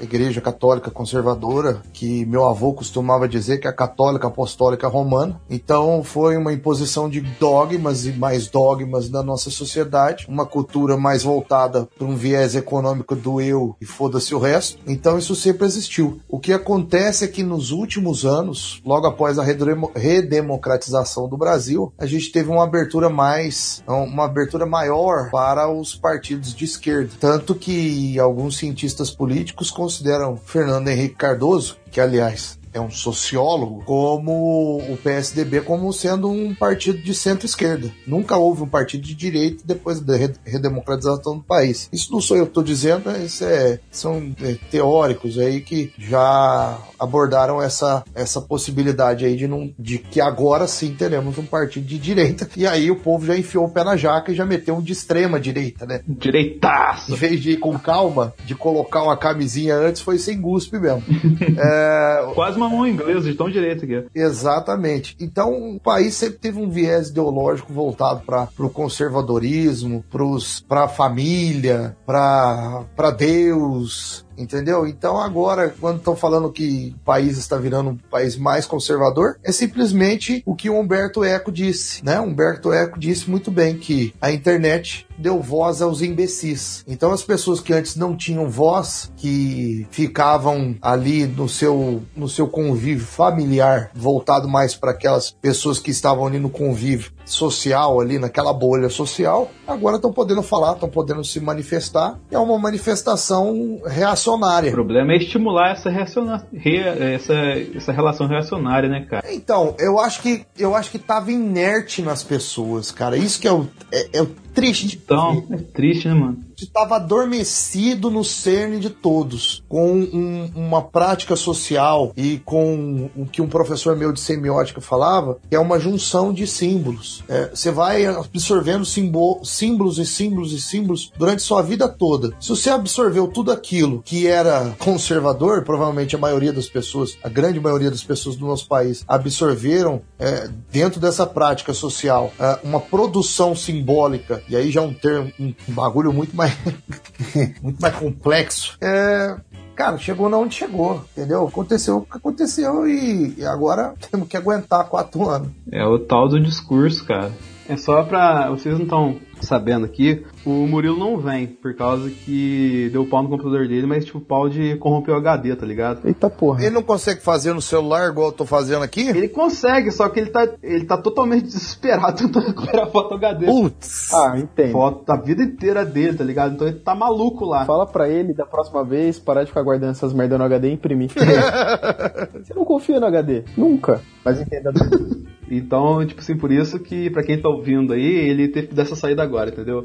Mas ele deve ficar bem. A gente confia no Murilo. Vai dar tudo certo. Só apertar tudo isso aí. Glória a Deus. Glória! Vamos fazer uma oração aqui pra recuperar o HD do Murilo? Cara, só pra constar, essa eleição foi tão louca, mas tão louca, que o mais sensato era o Cabo da Ciolo. Então, cara. Que era o maluco foda da teoria da conspiração, tá ligado? Ele é. Você vê, cara. Aqui, e outra coisa, ele é muito da paz, velho. Eu vi umas entrevistas dele, eu vi no Danilo Gentili, o cara da paz, mano, do amor. É. Mas perguntaram, acho que foi, foi o BuzzFeed que perguntou pra ele assim, qual que é a sua grande diferença pro Bolsonaro? Ah, minha grande diferença pro Bolsonaro... Eu vou falar na dele, né? Minha grande diferença para o Bolsonaro é porque tudo que ele quer construir no Brasil é baseado no ódio, na guerra. E tudo que eu quero construir no Brasil é baseado no amor. Porra! Se o brasileiro é tão conservador, tão cristão e é tão protetor da família, caralho, por que não voltou no Daci louco? Eu votei no segundo turno. Eu meti 1,51 lá no dia de... No dia Uma boa ideia. Ele podia ter usado muito esse slogan. Puta que pariu, velho. A próxima eleição eu vou ser cabo eleitoral do Daciolo. Foda-se. De graça ainda.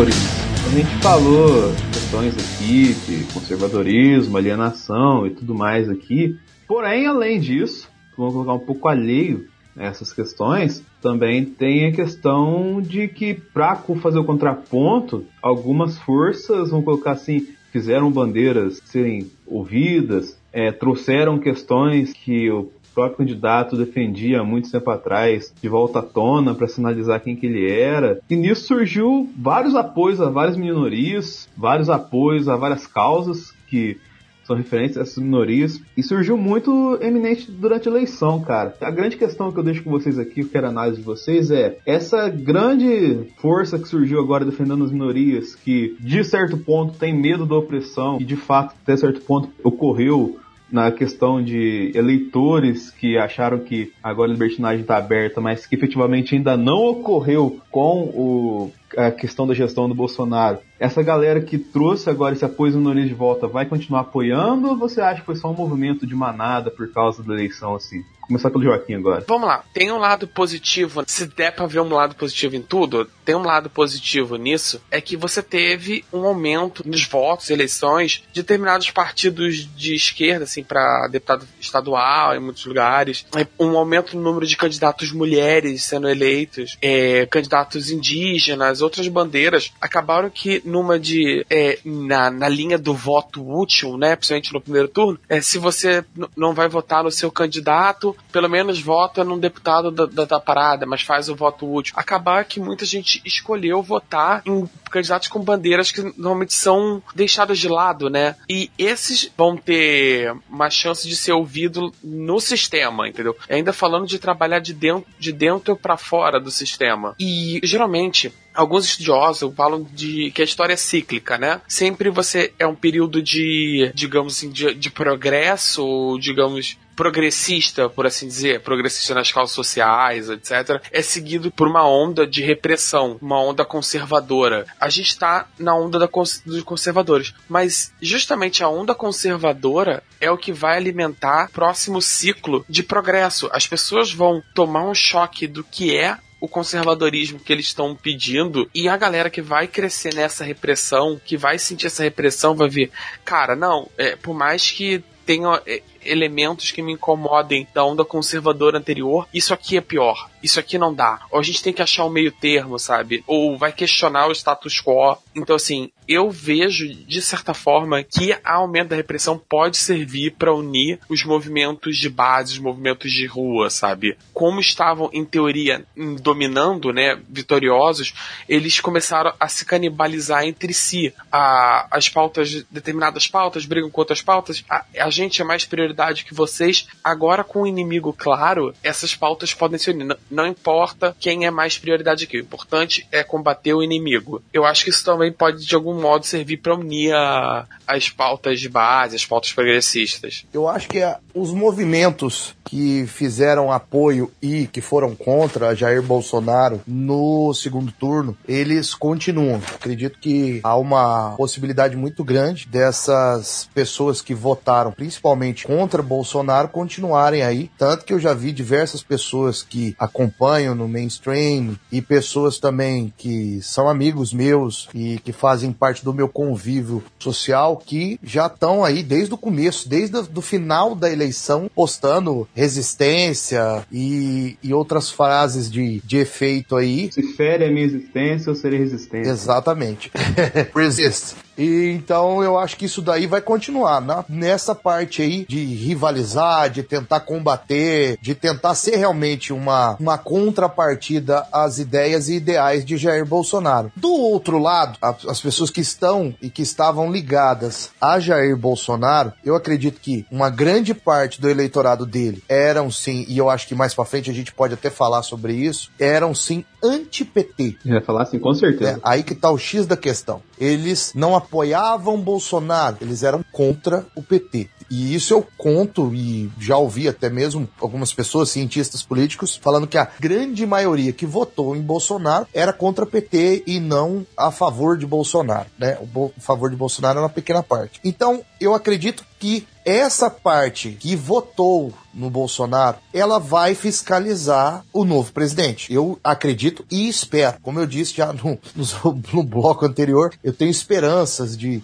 de um governo que seja pautado aí na economia, na segurança pública, igual ele falou, e, e depois eu vou até fazer uma conclusão melhor sobre isso mais para frente. Então eu acho sim que vai haver aí, é, vamos dizer assim, uma união entre a resistência e as pessoas que, voltar, que votaram em Jair Bolsonaro. Mas eu já percebo nas redes sociais ainda aqueles fãs xiitas, os torcedores de futebol, porque isso daí não é apoiador de, de, de política, é torcedor de futebol. A pessoa não vê uma proposta, ela vê é, um ideal em comum que faz parte da bolha social onde que ele vive e ele continua com aquela pregação, com aquele ódio, com aquela, né, parece que é uma manada, né, uma manada de, desculpe aí o termo, é de imbecis que não sabem ver os dois lados, só pensam no egocentrismo, naquilo que faz eles é, se sentirem bem, o reforço psicológico, né?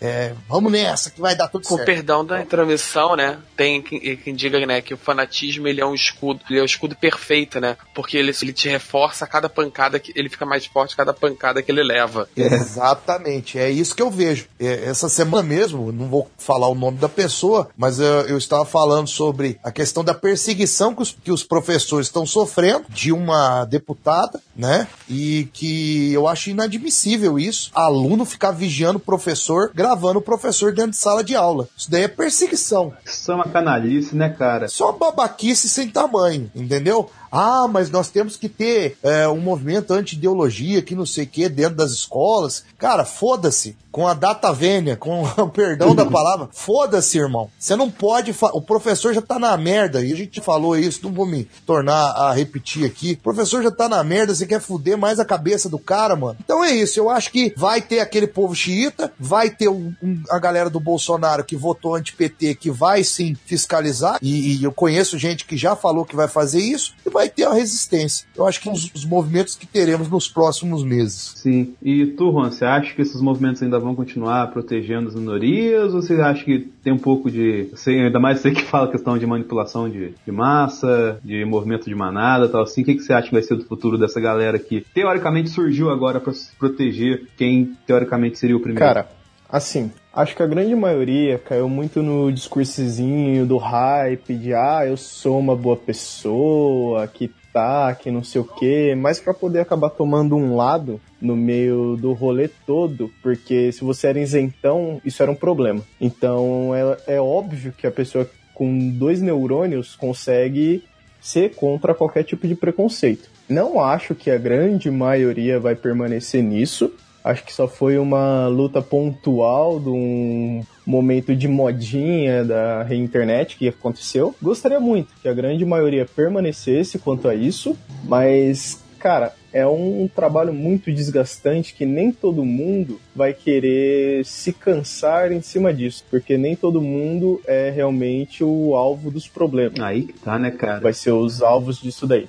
Então, é aquela grande coisa incrível do brasileiro médio. Se esse problema não me afeta, isso não existe. E isso eu acho que a partir do momento que começar a perceber que pessoas próximas não estão sofrendo tanto com isso, eles vão dizer: ah, mas homofobia não existe, racismo não existe. Igual já dizem por aí. A tendência é isso, com o tempo, acabar diminuindo, caso seja realmente um bom governo e ele venha publicamente se posicionar falando: olha, então, quem tá fazendo isso aí em meu nome tá errado, caralho. Eu não compactuo com isso. Eu não fecho com essas coisas. O que eu acho difícil que ele vai fazer. Mas em todo caso, tipo, a grande maioria vai cagar e andar, porque o ser humano ele é muito como eu posso dizer, egoísta. É um merda, de verdade. É, tipo, acredito que vai ter uma boa parcela que vai se manter quanto a isso. Eu, em muito, vou me manter quanto a isso. Se eu não me manter quanto a isso, você vier me acusar depois, lembre-se que tudo que eu falo tem validade de duas horas. então, até o final desse podcast, você não pode me acusar de nada, é isso. E mas, cara, acho que é esse daí mesmo. Só pra poder deixar esse daí perpetuado na internet. Assim, só passando o background aqui. Ó, os caras. Então, cara, em cima até do que o Juan falou anteriormente, é, eu só, e de que vocês também falaram anteriormente, que eu concordo em gênero, número e grau. Só que tem uma questão, cara, que pega, que tá pegando em mim, assim, que eu fico refletindo desde o começo da eleição e que eu queria trazer aqui para vocês aqui. Porque, assim, a galera fala, essa galera minorista, às vezes fala, ah, eu tenho medo de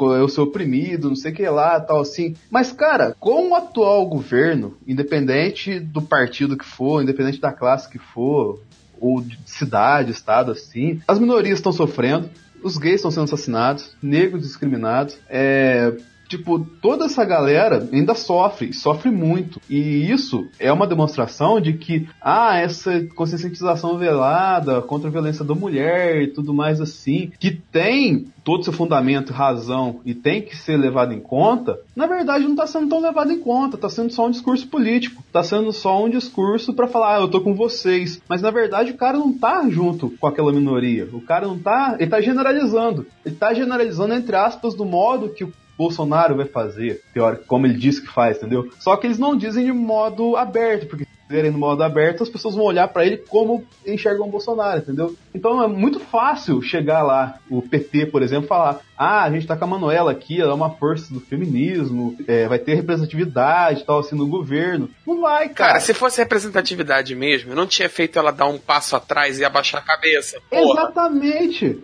Ela, ela era candidata a presidente do PCdoB. Por mais que tenham um número maiores de mulheres compondo as chapas presidenciais dessa vez, tiveram praticamente todas as chapas tinham um vice, uma vice, né? A única que a líder de chapa que era uma mulher era a Marina, sabe? E com o Eduardo Jorge bem devagarinho, falando, não, deixa que ela fala, porque o resto, cara, elas são assim, mas a chapa da Marina, ela era em mais um, né? Então, tipo... É, o problema é esse, né, cara? Porra. Igual, igual tem a Katia Abreu também, mas a Katia Abreu ninguém lembra dela. Entendeu? Não é, não é questão de se considerar, tá, assim. E, tipo assim, é muito fácil virar e falar, ah, o cara é preconceituoso, mas sendo que você também é preconceituoso, uma vez que você é governante, não olha para essa classe que tá sofrendo até agora, entendeu? É muito fácil olhar e falar isso. Ah, ele xingou o negro, mas você não deu nenhuma lei que protege o negro assim, não deu uma, uma assistência para essa galera mais carente, fica na favela sofrendo e, e que é morta à torta e direito. É muito fácil. Ele disse que vai metralhar a favela, né? Mas o que, que você fez para tirar essa galera da favela É, também? então, tipo assim, é muito fácil apontar o dedo pro outro e não olhar o seu lado. É questão que tá muita galera falando aqui, eu acho que teve uma notícia sensacionalista que é, que o, a margem de erro do, do Ibope tá totalmente confusa com a autocrítica do PT, entendeu? Porque ela não existe. É tipo assim, os caras, eles tipo, fizeram várias coisas assim que são muito semelhantes às coisas que eles criticam do governo que foi eleito e não olham pra si mesmo e falam, cara, eu também errei, eu tenho que fazer uma autocrítica, eu tenho que assumir aqui, fazer minhas retratações. Não fazem. E isso, a gente vai falar daqui a pouquinho, é um dos reflexos dos caras tá perdido, entendeu? Não, não, olha só, a autocrítica do PT durou até domingo, 6 horas da tarde. Domingo, 7 horas da noite, acabou a autocrítica. Foda-se, sou resistência. Ah, não, a culpa, a culpa é do Ciro, porque se o Ciro tivesse feito isso, aquilo, aquilo outro, a gente teria ganhado. Mais uma vez, São Sebastião de Curitiba sair no touro branco, vai rachar o pa... Porra, saca? No minuto eles saíram, começaram a apontar dedo pra todo mundo. Cadê aquele papo de analisar crítica, de analisar que não tá alcançando as bases? É. Voltar para. Cadê aquele papo de voltar pra base? Só durante a semana? O papo tá com o Mano Brown. É, só ele, só, ele, Só só ele, ele. mano. E- Ele deu o papo e o papo ficou lá, né? Todo mundo balançou a cabeça, mas. Ah, esquece. Ó, eu vou falar pra você, o papo do Mano Brown foi muito reto. Eles perderam uma grande oportunidade. Eu, se fosse o Haddad, falava assim, galera, Mano Brown tá certo. Abraçava na hora ali, né, cara? O bagulho foi osso mesmo, nós fizemos o negócio errado, mas vamos pra frente, o mundo tem que andar pra frente. Nós erramos, beleza, erramos, mas não vamos errar mais. É sabe, não tem coragem, não tem um saco roxo pra chegar e falar assim: errei, porra, vamos mudar, vamos melhorar, entendeu? E eu, e eu falo isso não só do PT, PSDB, você vê as, as defesas do, do Alckmin em, em relação aos colegas dele de partido. Não, mas ele vai provar na justiça. Não, mas não sei o que. Não, mas não sei o. Ah, não, não. Sabe, ninguém, ninguém. A verdade é que ninguém fez uma autocrítica. Ciro não fez autocrítica quando chamou o Bolsonaro de nazista em plena campanha. Ninguém fez porra nenhuma, gente. A verdade é uma só. Eles acharam que tava ganho, né? Que Ciro Gomes no começo ia ser realmente o presidente do Brasil, só que eles esqueceram da manada, da, da força do Bolsonaro nas redes sociais. Aí o cara foi crescendo, aí o cu foi fechando, mano. Entendeu? Vamos falar o linguajar certo aqui. Tomou uma facada, virou um deus, e aí já era. Pois é, ó, eu lembro de um Twitter do Milton Neves, só concluindo aqui. É o seguinte: 90% é, de chance de Bolsonaro ser eleito. E aí o outro já veio e falou assim: já tá eleito. E foi o que aconteceu, velho. É um, um ar messiânico que aconteceu no cara, entendeu? É, o cara é, se, se, se flagelando, se matando em prol da, do, do Brasil. É isso, bicho. A gente acabou entrando naturalmente aqui pelo discurso que eu trouxe, porque o próximo tema seguinte aqui seria sobre se esse discurso de ódio de violência do Bolsonaro ia se manter. Só que a gente falou bastante no, no programa anterior, entendeu? Então vai ficar meio repetitivo a gente falar. Então eu já vou pular para a próxima sequência, que indiretamente eu entrei aqui se o fato do Bolsonaro ter ganhado foi incompetência do PT incompetência dos outros partidos, entendeu? Eu acho que é, que vai casar um pouquinho com o que o Joaquim vai falar agora. Acontece o seguinte, eu não vou dizer que foi incompetência, não. Só que nego resolveu fazer roleta russa com o país. Em prol de uma ideologia, porque não tava jogando com a ideologia, ou em prol de um projeto de poder. É, no primeiro turno, escolheram ir pro segundo turno com Bolsonaro, porque sabiam que. Isso não é. Isso não sou eu dizendo. Você vai ter várias entrevistas de, de líderes, de reunião nacional de não sei o que, que tem os caras falando que a escolha, uma escolha clara. Eles queriam ir pro segundo turno com o Bolsonaro, porque acharam que tinham controle da situação. A rejeição dele é mais de 50%, tá na mão isso aí. É, não, é, é é a única pessoa que tem mais rejeição que o PT. Então se a gente, se a gente for com qualquer um, qualquer um ganha da gente. Porque nem vai preferir votar. Mas se a gente conseguir destruir toda a esquerda no, no primeiro turno turno, para não correr o risco de ir contra uma, uma, esquerda no segundo e perder o alicerce de ser o baluarte da esquerda no Brasil. A esquerda somos, somos nós. Depois eu volto porque que isso é extremamente negativo para um projeto de esquerda. Mas eles escolheram passar o primeiro turno inteiro usando a militância para brigar com os outros, atacando a campanha do Ciro, atacando a campanha da Marina, atacando o porque queriam ir com, não queriam ir com a esquerda pro segundo turno. E fortalecendo propositalmente o Bolsonaro, achando que estava ganho. Que chegasse lá, ele era um mal tão grande que ia conseguir unir todo mundo contra um, um, ainda criando a ideia do mal maior dele, sabe? Aumentando essa fama dele de anti-esquerda, de não sei o que. Também deu votos pro cara na esperança. E quando vê na hora H, fudeu, não deu certo. Mas eles preferiam perder para ele do que deixar uma outra esquerda ganhar. Num projeto de, de reeleição em 2022, entendeu? De agora vamos ser oposição direta e vão ter que se unir embaixo da nossa asa porque a gente é ruim, mas, o, mas os outros são pior. Que é um projeto que o PT passou 16 anos fomentando. Ah, não, vocês têm que aceitar o Centrão, que a, gente, a negociação com o Centrão aqui, porque a gente tem feito o projeto popular, porque a gente tem feito isso e aquilo, aquilo. A gente é ruim, mas se, se entrar os outros é pior. Se entrar o Aécio, vai privatizar a faculdade. A gente é ruim, mas o outro é pior. E isso é muito claro, esse nós contra eles que passa, foi feito durante... Revanchismo, revanchismo natural do brasileiro. É, um revanchismo, um revanchismo, um nós contra eles, um ataque a determinadas paradas que seriam oposição, um ataque sistemático à, à ideia, ideia da classe média, sabe? Um ataque sistemático contra isso, aquilo, outro, contra não sei o quê, de porque as classes precisavam se unir embaixo do guarda-chuva e precisavam ver o inimigo pior, porque é para poder aceitar o que quer que eles fizessem. Ah, você vai privatizar isso aqui lá. Ah, não, a gente tá privatizando, mas é em prol do, de uma coisa. Se eles privatizassem é só para roubar, mas a gente, a gente tá rouba mais faz, saca? É. Isso, isso gerou. Rouba mais faz, cara. Essa máxima, puta que. É. Esse é projeto de Maluf. Maluf que veio com essa ideia. Exato. Passaram 16 anos batendo nessa tecla e fazendo todas as outras coisas tem que abaixar e tem que apoiar o PT, porque senão é fazer oposição à direita. Criou um monstro que virou o antipetismo e criou o avatar dessa, dessa rejeição que é o, o Bolsonaro, saca? A pessoa se olha, ah, eu, ah, não, todo mundo, toda, todo branco é racista, todo, toda direita é nazista, fascista, não sei o que lá, querem, passaram, sei lá, 20 anos dizendo que eu, não, qualquer coisa era o golpe militar. Ah, olha esse golpe militar. Porra, quanto, quantas vezes você não ouviu do, do statement que tá, que, que não sei o que era um golpe militar? Ah, eu devo ter ouvido uma vez por ano nos últimos, desde que eu me entendo por gente politizada, que tudo era véspera de um golpe militar, sabe?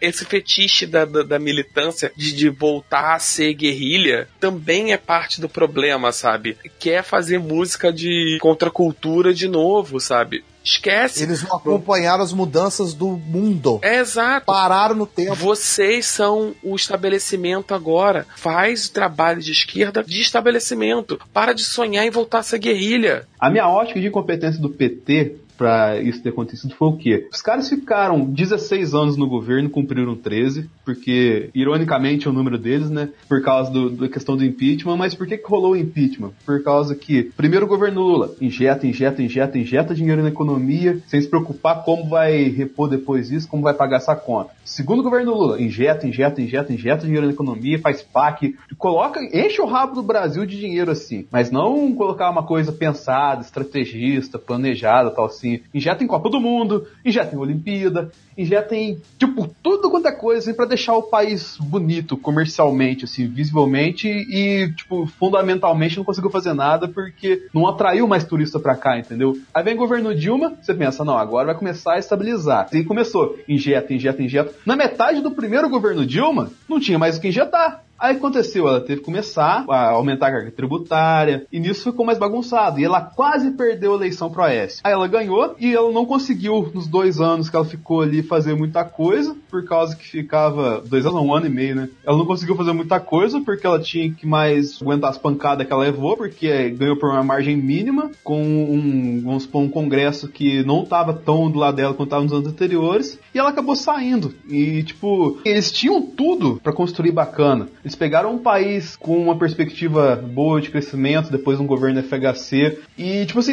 só preocuparam em, em maquiar, entendeu? Não preocuparam em planejar, em crescer uma parada estruturada, assim, fazer uma parada bacana, assim, com fundamento. E do outro lado, cara, a galera do, entre aspas, centrão, do centro-direita, assim, não conseguiu fazer uma oposição bacana, não conseguiu se unir para atacar o PT, vamos colocar de modo, entre aspas, populista, que é o modo que o PT age assim, não conseguiu fazer um planejamento, montar uma base aliada forte para combater um partido que estava tanto tempo no governo, ficava sempre variando. A principal oposição que era nesse tempo todo era o PSDB. O PSDB num ano foi com Serra, no outro ano foi com Alckmin, no outro ano foi com a S, outro ano foi com Alckmin. Nem eles sabem o que eles queriam, entendeu? E aí você pega, tipo assim, o próprio Ciro Gomes, que teoricamente virou oposição depois de ser situação, mas começar com oposição, entendeu? É um cara que ele mesmo faltou uma autocrítica para ele ter mais voto aqui. A Marina, ela, esse fato dela passar quatro anos escondido só vir no, no ano da Copa, entendeu? Ela, ela é a Copa do Mundo, na verdade, entendeu? Ela de quatro, quatro anos ela aparece na política. Você não, se você quer ser um político assim, influente, você não pode ser assim, se desaparecer de quatro, quatro anos você surgir. Democraticamente! Democraticamente a gente chegou nesse ponto que chegou, entendeu?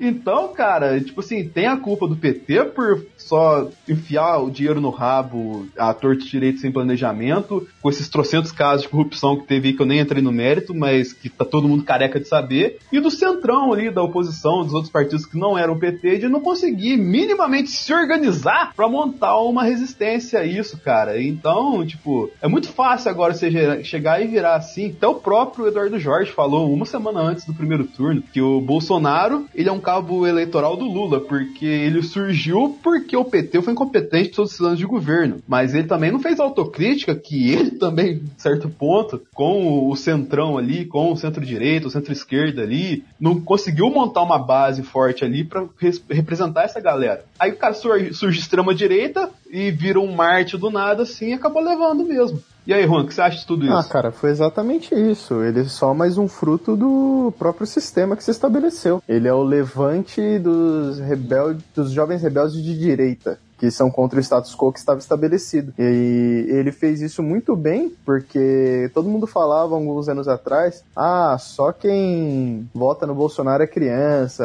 é Bolsonaro só para baixinhos, não sei Teve o quê. isso bastante. O que que acontece? As crianças crescem e atingem a idade para votar. O que, que você acha que aconteceu? Um grande levante de jovens rebeldes de direita. Olha que louco.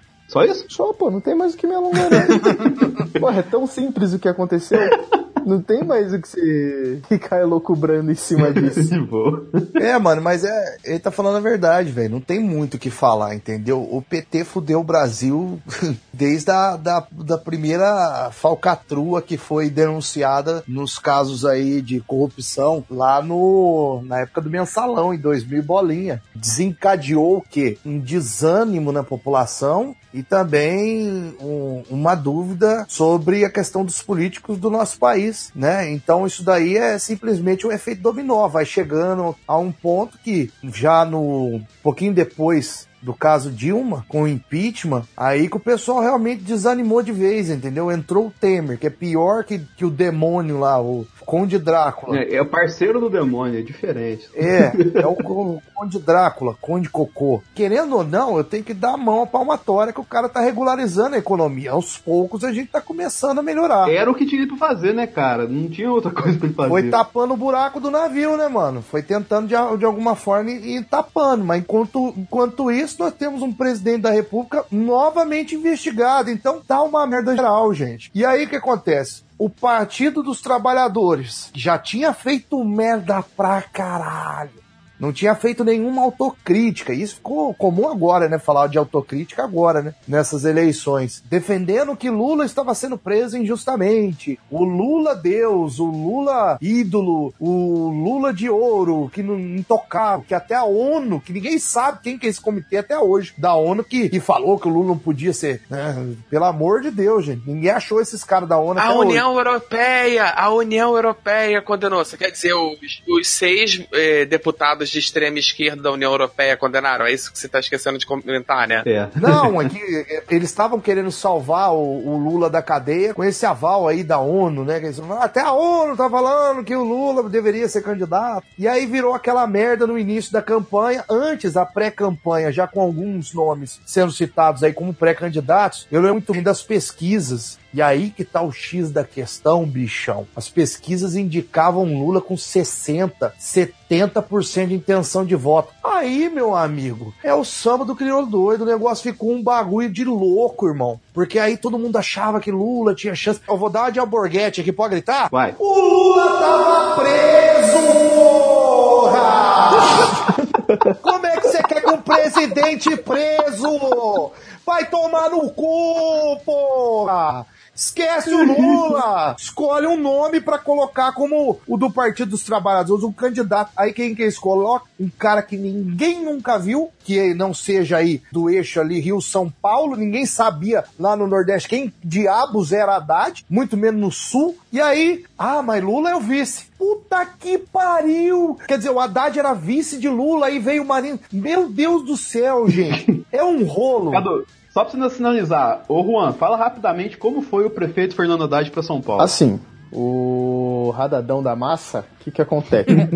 O Andrade. O Andrade, assim, no meu ponto de vista, em umas questões mais populistas, eu fui um pouco contra a gestão dele. Porém, eu usufrui bastante quando ele criou a questão do bilhete único pro estudante, que era gratuito, aquela porra toda. Eu fiz muito bom uso disso. Além do fato do cara ter feito, ter diminuído a velocidade nas marginais, nas, nas vias principais de São Paulo, que reduziu muito as mortes, e ter feito a questão das ciclovias, que o pessoal só foi ver a importância delas agora na crise dos caminhoneiros. Pô, o cara tava com uma visão meio que de deixar um pouco mais europeia a cidade de São Paulo. Só que o paulista, o brasileiro, de modo geral, ele tá cagando pra transporte público, ele tá cagando pra essas esses Mobilidade urbana. Ele acha que se foder na mobilidade urbana é da vida. É, o cara acha, não, eu vou de carro. Aí perde duas horas num trânsito infernal, consumindo um monte de CO2, escutando um monte de programa de rádio ruim, porque nem podcast esse filha da puta escuta, o que é uma tristeza. Ouvi encrenca. Pô, não tem muito o que fazer, cara.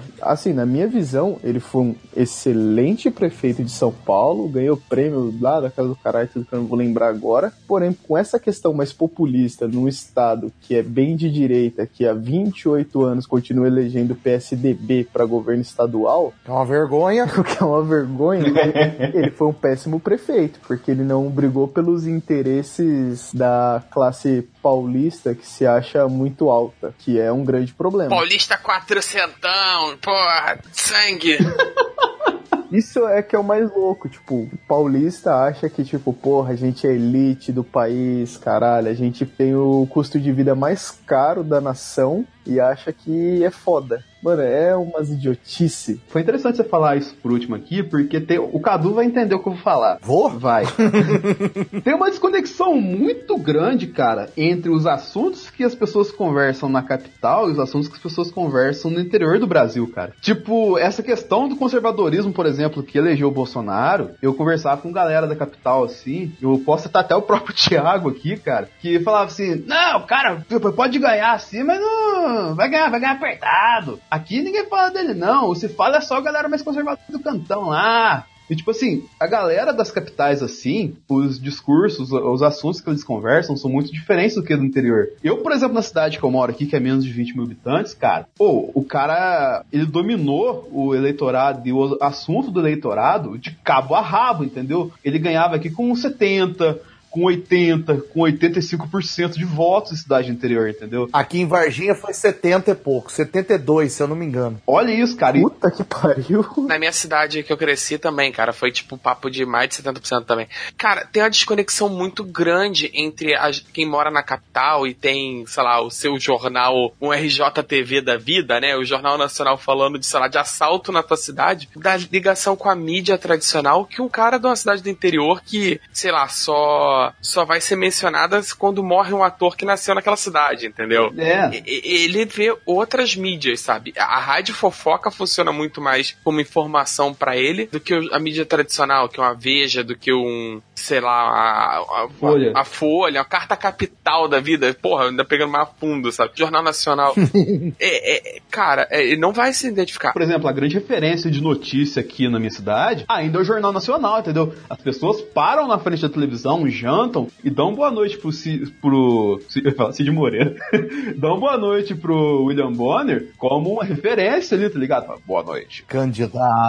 É o cara que vai dar a notícia pra eles, entendeu? Então, o dia que foi o Bolsonaro lá com o kit gay no Jornal Nacional, foi uma, foi uma euforia aqui, tá ligado? Foi festa, foi jogo do, do Flamengo no Rio de Janeiro, tá ligado? Porque a hora que levanta o kit gay, você vai, tipo assim, a galera divergiu pra caramba, porque todo mundo parou pra ver o Bolsonaro ao vivo, entendeu? Só pegando um pouco aí que, que vocês falaram sobre a questão da mídia aqui na, na nossa região, no interior, como é que funciona o sistema aqui? Aqui nós temos jornais, não vou falar nem estaduais, vou falar dos jornais locais. Cada cidade grande, acredito eu que com mais de 30 mil habitantes, tem um jornal, né, um jornalzinho impresso tal. Pontualmente, em blocos de cada região, e nós estamos falando aqui da região sul e sudoeste de Minas Gerais, nós temos é, sites né? São aí os correspondentes, que a gente chama de correspondente, que tem sites que falam sobre crime. Ponto. Crime e acidente. Aqui no sul e sudoeste de Minas Gerais, nós temos três grandes jornais, telejornais. Um da IPTV, que é afiliada da Rede Globo. O nosso, que é a TV Alterosa, que é afiliada do SBT. Comandado por um tal de Cadu Lopes, né? No segunda edição.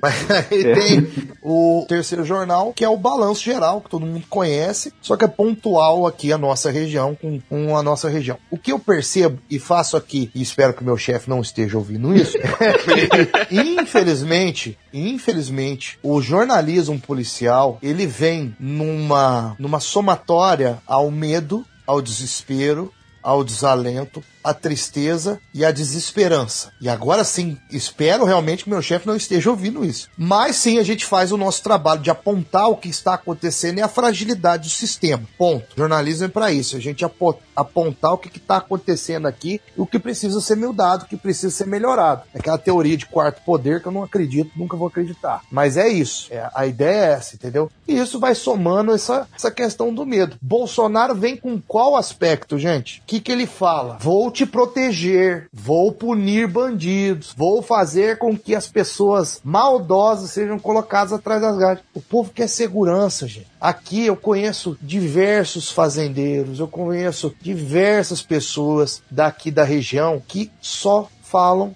em poder sair na rua tranquilo, em poder levar a família para uma praça. E aí não faço crítica a maconheiros, né? Mas o maconheiro fica lá fumando maconha na praça, quer andar com o filho, aí fica aquele cheiro de maconha. Você entendeu? Quer fumar maconha, fume em outro lugar, gente. Fume em casa, né? É contra a lei, você pode ser preso, mas não fica fumando perto. Então tem essas questões aí que são culturais da nossa região, que eu acho que realmente há uma potencialização nas capitais, como vocês aí que moram em São Paulo, Rio de Janeiro. Mas aqui, bicho, é, há realmente muito medo. E não há um posicionamento político evidente da esquerda. Isso que eu queria deixar claro. Né? A esquerda ela tem uma força, mas é uma força mínima. E ainda mais depois do desgosto de governos Lula e Dilma. E só pra gente finalizar aqui, pra ir pro último bloco, você falou a questão do medo perfeita, ela vai caber aqui pra gente debater também. A gente teve, de um lado, nessa eleição, um cara que ele representava o líder nas pesquisas, ele representava o Partido do Povo, que foi tirado injustamente do poder por causa que isso foi golpe, foi tirada, a primeira mulher presidente foi tirada do poder, no Partido dos Trabalhadores, e o líder dessa toda, toda essa parada estava preso candidato à presidência. Ele não pôde.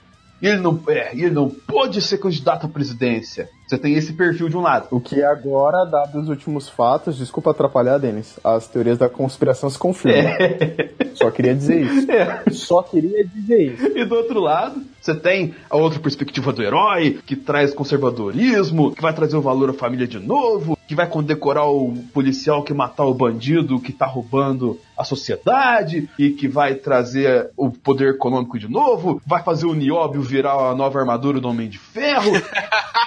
E aí ele vai lá e tudo mais assim, e tipo assim, ninguém acredita nele, né? Mas aí vai um cara e dá uma facada nele no meio do povo, e ele sai sangrando, e fica com bolsa de cocô, e fala, eu tô com bolsa de cocô, meu Deus do céu. E a galera tudo vota nele e tal assim, e você tem dois heróis polarizando as forças no Brasil, entendeu? E você tem esse ar messiânico que o Joaquim falou várias vezes durante esse programa. E a eleição, com vários outros candidatos, que a gente teve, foi 12 ou 13 candidatos nessa eleição, tipo, ficou polarizada em um cara que tava preso porque fez coisa errada e correspondente a um governo que não foi competente em cumprir seu mandato, e do outro lado, um cara que a gente já falou várias e várias coisas dele aqui, de como que questionava os valores dele. Então, essa questão de polarização, essa questão heróica, que a gente tem no Brasil, isso é o modo operante do brasileiro? Por que, que o brasileiro trabalha desse jeito? Tem que ter um herói para ele. Não pode ser um político, um gestor bacana que vai gerir o governo. Meus heróis morreram de overdose.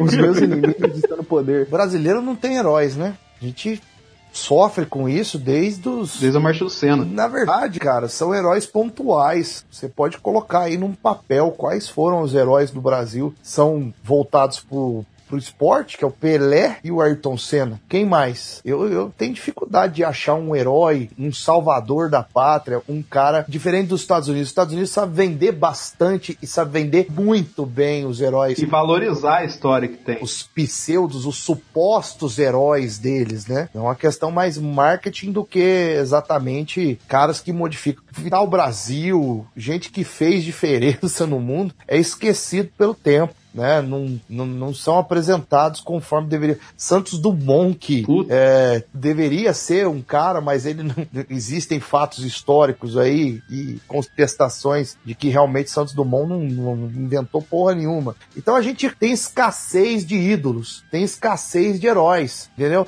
Aí quando chega um cara que tem uma narrativa messiânica, igual a gente já falou, há uma identificação, a porra, aquele cara, né? Lula foi assim, porra, entendeu? Lula foi assim no, no início dele aí. Não, não, não É, no ele início, fez- né, cara? A- a- Até hoje, o PT se alicercia muito de que eles são o exército do, do Lula, sabe? Eles ainda se alicerciam completamente na ideia de um Lula herói. Do Lula, o filho do Brasil, sabe? Porra, nossa, que filme horrível. Nossa senhora. Pelo amor de Deus. Eu não vou nem entrar nesse mérito, mas não dá nem pra não dizer que eles não fizeram uma- um uso de máquina pra construir uma, uma ideologia de herói Sim. nacional, sabe? O filme é prova disso, né? É, não, é isso, por isso que eu trouxe esse filme terrível aqui, porque eles usaram isso, e isso acabou gerando backlash, que acabou gerando a ideia de que a Lei Rouanet existe, que ninguém sabe como é que funciona de verdade, né, porque senão não teria essa loucura toda, mas de que existe para financiar obras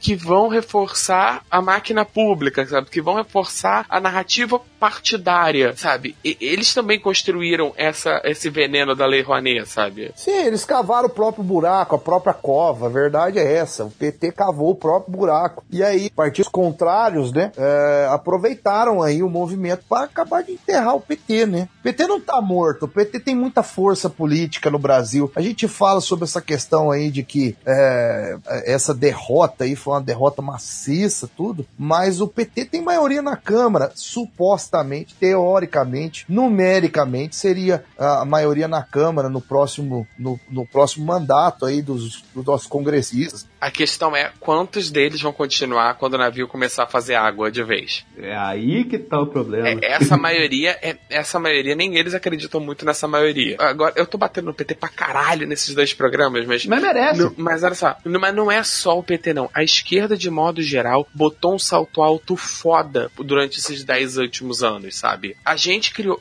A gente, eu falo a gente como a esquerda, de modo geral, criou muitos dos mecanismos que a gente tá se fudendo agora. Porque a gente achou que ia segurar o tigre pela cauda a vida inteira. Criou é, a- o, o lixamento digital, sabe? De quem, de quem fala qualquer coisa que a gente não concorde. Então é- era ok você linchar uma pessoa que fale alguma coisa que seja contrária à sua ideologia. Não discutir o porquê do erro. Não discutir a ideologia. Linchar essa pessoa, metaforicamente, né? É, era, era ok você fazer piquete e proibir peças de, de autores que você não concorde. Proibir, fazer, fazer coisa e usar o maquinário público para proibir livros é, sem discutir a importância histórica dele por conta disso. Tipo, como foi o Monteiro Lobato. Posso fazer um adendo? É, me, me veio à mente, e não sou nenhum é, fã de Olavo de Carvalho, lembro há pouco tempo que fizeram um documentário de Olavo de Carvalho e rechaçaram veementemente o trabalho desses caras. Ah, porque você não pode fazer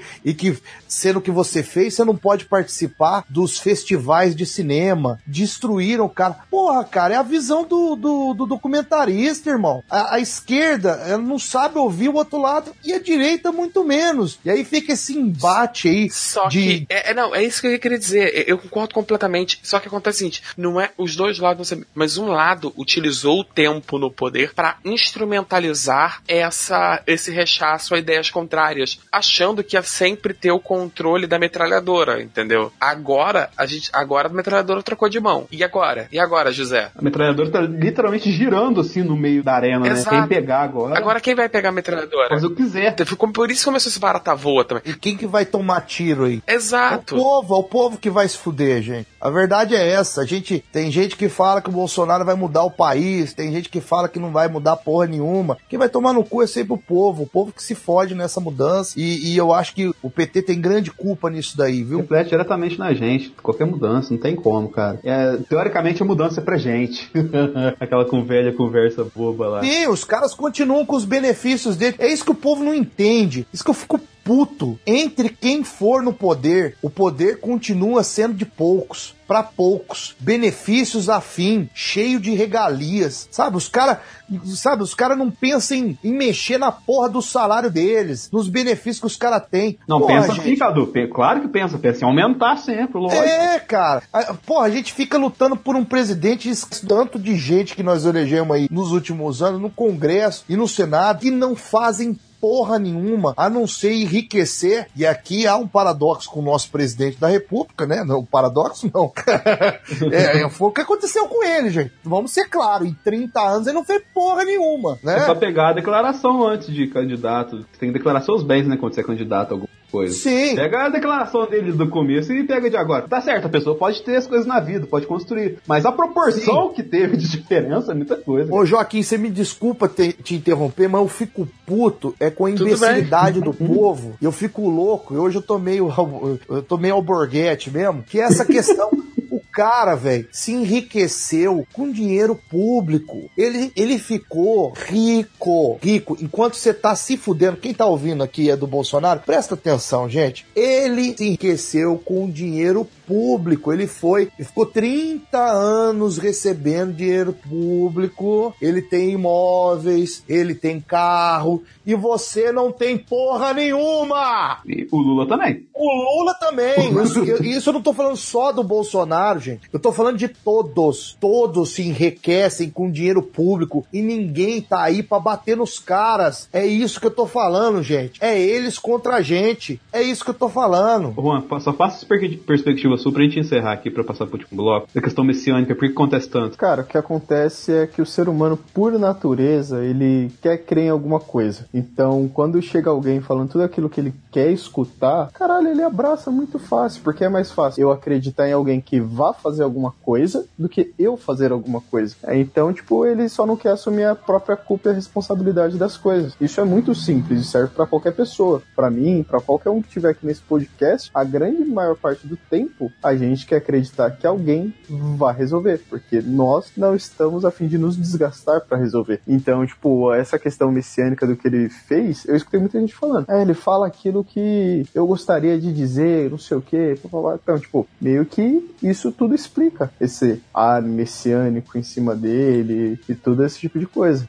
Pô, é muito simples o que fez ele chegar onde ele tá agora por conta disso. Pela própria preguiça do brasileiro, que o gigante acorda, aí dorme mais um pouco, aí acorda, e dorme mais um pouco, cria essas coisas sinistras dentro da própria É um gigante preguiçoso. Dá uma cagada, você quer dizer? É, pô. E, pô, o brasileiro é assim desde 1500, cara. Então não, não há muito mais o que fazer. É, só pra, só pra encerrar esse bloco, cara, eu concordo. Desde o hate mais grande que o, o Cadu teve aqui, concordo em gênero, número grau que você falou aqui, cara. E desde essa questão mais ótica do Juan aqui, que eu acho que é um pouco do que eu penso, que eu penso cara. Que essa questão de o brasileiro sempre buscar um Messias pra sua Jerusalém, ela vem muito de questões culturais que a gente já debateu ao longo do programa inteiro. Se o Murilo tivesse esse aqui, poderia dar mais outro background e tudo mais. Mas é, foi isso, cara. É tipo, não basta a gente sempre se achar incapaz. A questão da gente se sentir incapaz é uma coisa, entre aspas, institucionalizada no cerne do brasileiro, porque a escola ensina, entre aspas, isso, ela não ensina que você pode correr atrás, ela só te.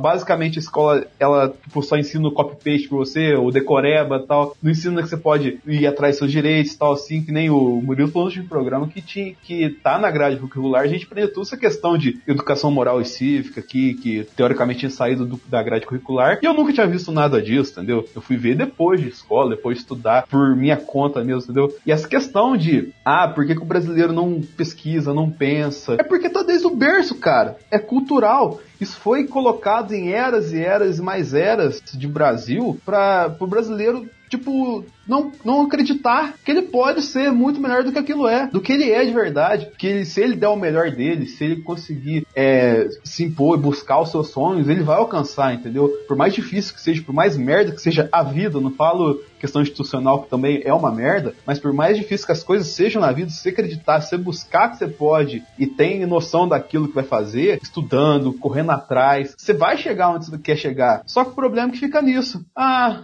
como é que eu vou lá se eu tô sem salário, meu Bolsa Família não caiu e tal assim, a Lula não me deu dinheiro esse mês tal assim. Fica nisso, entendeu? Nessa, nessa, nesse complexo de vira-lata, entendeu? É, o complexo de vira-lata é uma coisa que tá, é cultural e é uma coisa que, tipo, quem vê de fora não consegue enxergar. Enxerga o brasileiro feliz, sorridente, receptivo, tudo mais tal assim. Aí começa a enxergar um pouco de violência e fala, nossa, o que, que é isso? Não entende essa questão, entendeu? E aí o que eu só espero é que, tipo, esperar do governo, tipo, nem com Bolsonaro, nem com Lula, nem com Centrão, nem com porra nenhuma isso vai acontecer, entendeu? Eu espero de você, por exemplo, que esteja ouvindo esse cast, que entenda isso, que se correr atrás você vai conseguir, cara. Tem que lutar por seus direitos, lutar por aquilo que é certo, independente de governo, entendeu? E aproveita a crise, que nas crises as cartas retribuem, entendeu? Então é o momento que você tem para achar um atalho para crescer de novo, entendeu?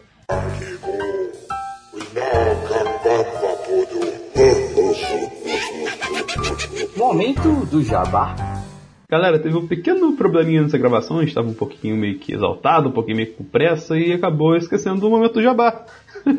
Mas não tem problema, vou fazer jabá aqui para vocês. Começando pelo Joaquim, é o do Zona E. Se você está ouvindo esse podcast no Spotify, se você está ouvindo a versão web, sabe o que é o Zona E. O Zona E é um podcast, aquele podcast maravilhoso e bagunçado do Thiago Almeida, que a gente tanto adora. Se você não ouviu, ouça ainda, se está no Spotify. Clica lá em zonae.com.br e ouça o Zoneando também. O Murilo tá lá no SGB e no Caipiro Furioso. Vou deixar o link na descrição para vocês, tudo mais aí também, para quem tá na versão web. E o Cadu Lopes, da SBT Alterosa do sul de sudeste de Minas Gerais. Você acha a página deles no Facebook, sempre trocar ideia. E vou deixar o Instagram de cada um aqui também. E logicamente o nosso sala da Discord. Sempre que quiser falar alguma coisa com a gente, manda e-mail para saladiscord.zone.com.br. Procure a gente nas redes sociais tudo mais. Com carinho, não com cacetada, porque a gente vai ignorar quem tá descendo cacetada. Se quiser descer cacetada, manda um e-mail lá vamos trocar uma ideia firmeza, entendeu? Se quiser também ter um espaço aqui, a gente abre espaço. Só faça tudo com coerência, entendeu? E também se inscreva no Analisador, que é o meu canal bonitão lá, logo logo tô postando vídeo e logo logo tem novidade também lá, então fique esperto e vamos seguindo adiante com a pauta aqui pro último bloco. E para encerrar esse último bloco, cara, eu gostaria que você respondesse uma pergunta simples. Porque no seu discurso de presidente eleito, o candidato Jair Messias Bolsonaro, então eleito presidente do Brasil para 2019 e 2022, disse no seu discurso que o Brasil está em uma profunda crise ética, moral e econômica. E em cima desse, dessa frase, o Brasil está em uma profunda crise ética, moral e econômica, eu gostaria que você analisasse para mim aqui o quanto disso é verdade, mentira ou hipocrisia.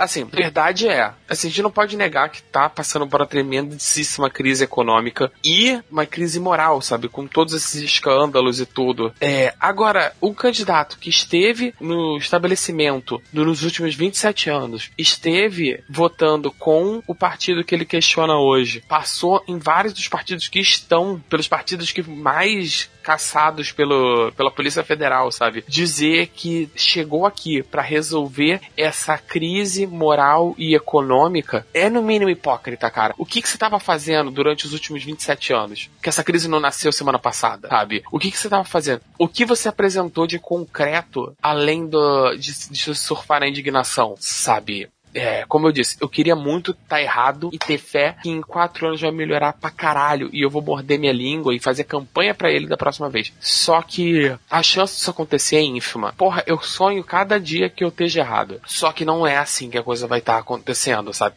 Se ele realmente fosse o cavaleiro branco que ele diz ser, ele teve 27 anos para fazer alguma diferença. Por que, que agora ele resolveu, sabe? Agora teve epifania. Então, assim, é, é, essas são as perguntas que eu queria ter visto respondidas e não foram. Além de, é claro, começar com o, todo esse discurso hipócrita, sabe? Ainda vale responder que ele começou o discurso botando um puta pano quente do caralho. Que o cara que falou, ficou famoso defendendo a ditadura, no discurso de posse falou em liberdade nove vezes sabe? E, e, e, falou em liberdade de imprensa e não sei o que lá, mas barrou todos os jornais que fizeram denúncias contra ele. Ainda em declaração oficial, não, eu não barrei ninguém não, eu não faço ideia do que aconteceu, que esses jornais não conseguiram entrar, sabe? Se o meu assessor barrou, eu tenho que conversar com ele que isso não é certo é, falar de liberdade é fácil enquanto você tá barrando toda a imprensa, coisa. Sem falar as outras táticas. É, já tá acontecendo isso. Que bosta. É, é essas perguntas que a gente vai ver ser respondidas nos próximos quatro anos. Goste a gente ou não, sabe? Cadu, responde isso pra gente. Irmão, eu vou falar um negócio pra você. Eu acho que essa crise moral e ética que o Bolsonaro tanto fala, ela foi criada por eles. a verdade é essa. Quem criou esse trem aí, esse embate aí, essa dis desestruturação das famílias e dos amigos e dos ambientes de trabalho foram os próprios políticos. Os próprios políticos incentivaram é, esses embates e agora eles vêm com esse discursinho aí. É muita ironia para pouca classe, né, cara? Ah, vocês estão de palhaçada. Até quando é que foi a última vez antes, antes dessa questão aí da, das eleições da, do ano passado? Antes do ano passado, qual foi a última vez que vocês tretaram com alguma pessoa por conta de política? Porra, vamos ser francos, gente. Isso daí política sempre foi um negócio que era jogado debaixo do tapete dentro de casa, né? E, na minha casa, por exemplo, meu avô, minha avó, minha mãe mal falavam sobre essa questão aí de, de política. Meus amigos mesmo, a gente não, não se degladiava igual nos degladiamos nos últimos meses. Desfizemos amizades, rachamos família, cara. Exatamente, mas quem desfez a amizade e quem quebrou laços familiares, acredito que já não tinha uma coisa muito boa ali, né? É meus amigos de infância, por exemplo, eu tenho aqui que dá para contar agora de cabeça, eu tenho quatro amigos de esquerda e vamos dizer assim, 70, 80% é tudo de direita, né? O, o resto, a galera é tudo de direita. Eu via no WhatsApp aquela, aquele confronto é, postagem de fake news e, e o caralho a quatro. Mas hoje, cara, eles já estão chamando eu para fazer churrasco. Você entendeu? Então, assim, esse negócio de embate moral, de uma crise é, das instituições, tudo balela. Tudo balela. Pra mim, gente, o que acontece e o que está acontecendo é uma divisão na sociedade com as pseudo-ideologias, porque o governo petista pode, o governo de, de esquerda pode falar o que for sobre questões assistencialistas e não sei o que mais, um governo mais voltado para sociologia, para o comunismo, bicho, o que vira é o dinheiro. É. A galera quer grana, entendeu? E mesma coisa do lado direito. House of Cards é para mostrar isso aí. Exatamente, os caras querem ganhar dinheiro, gente. Não vamos ser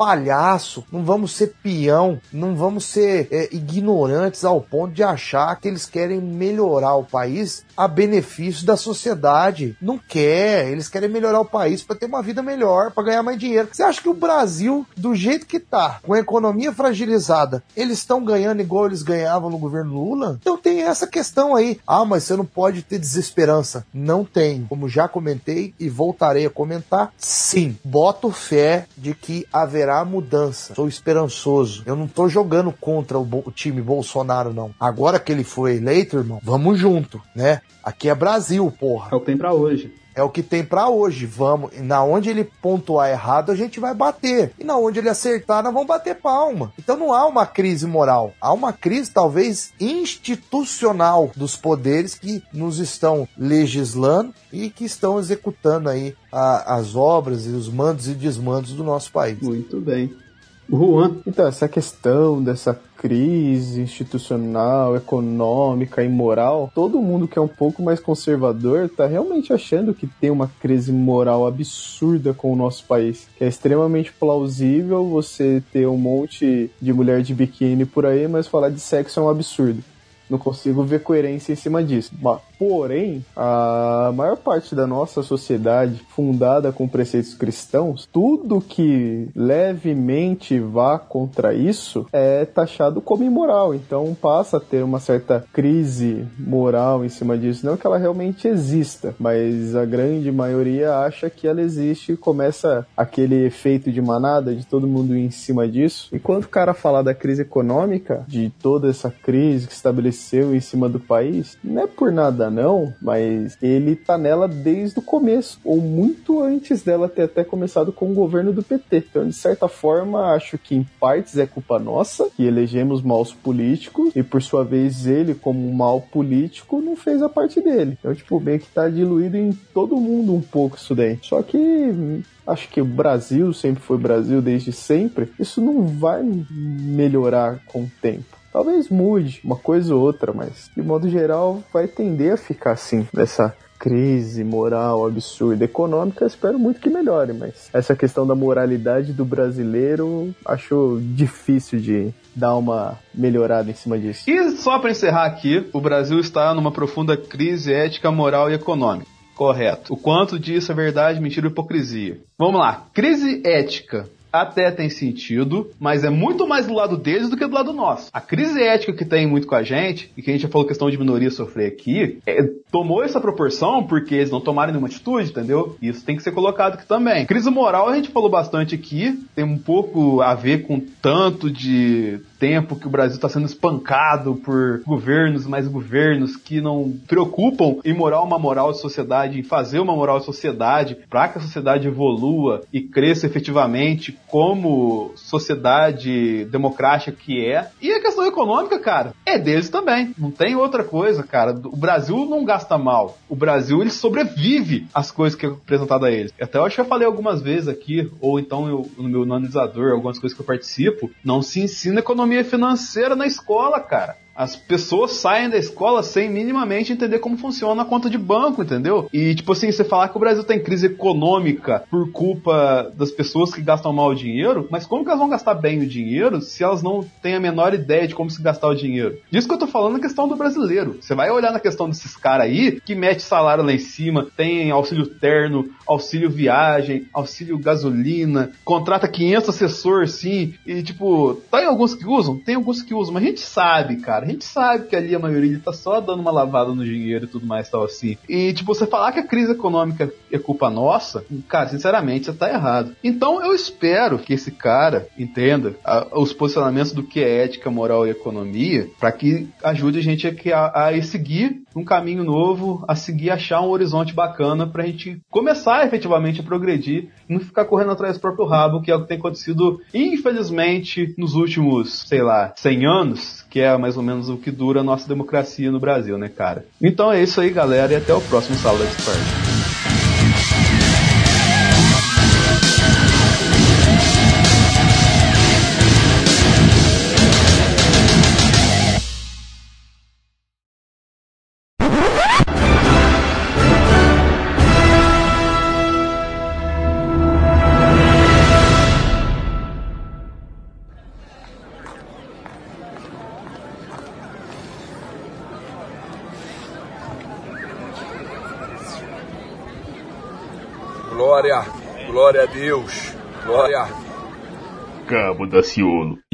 Retornar.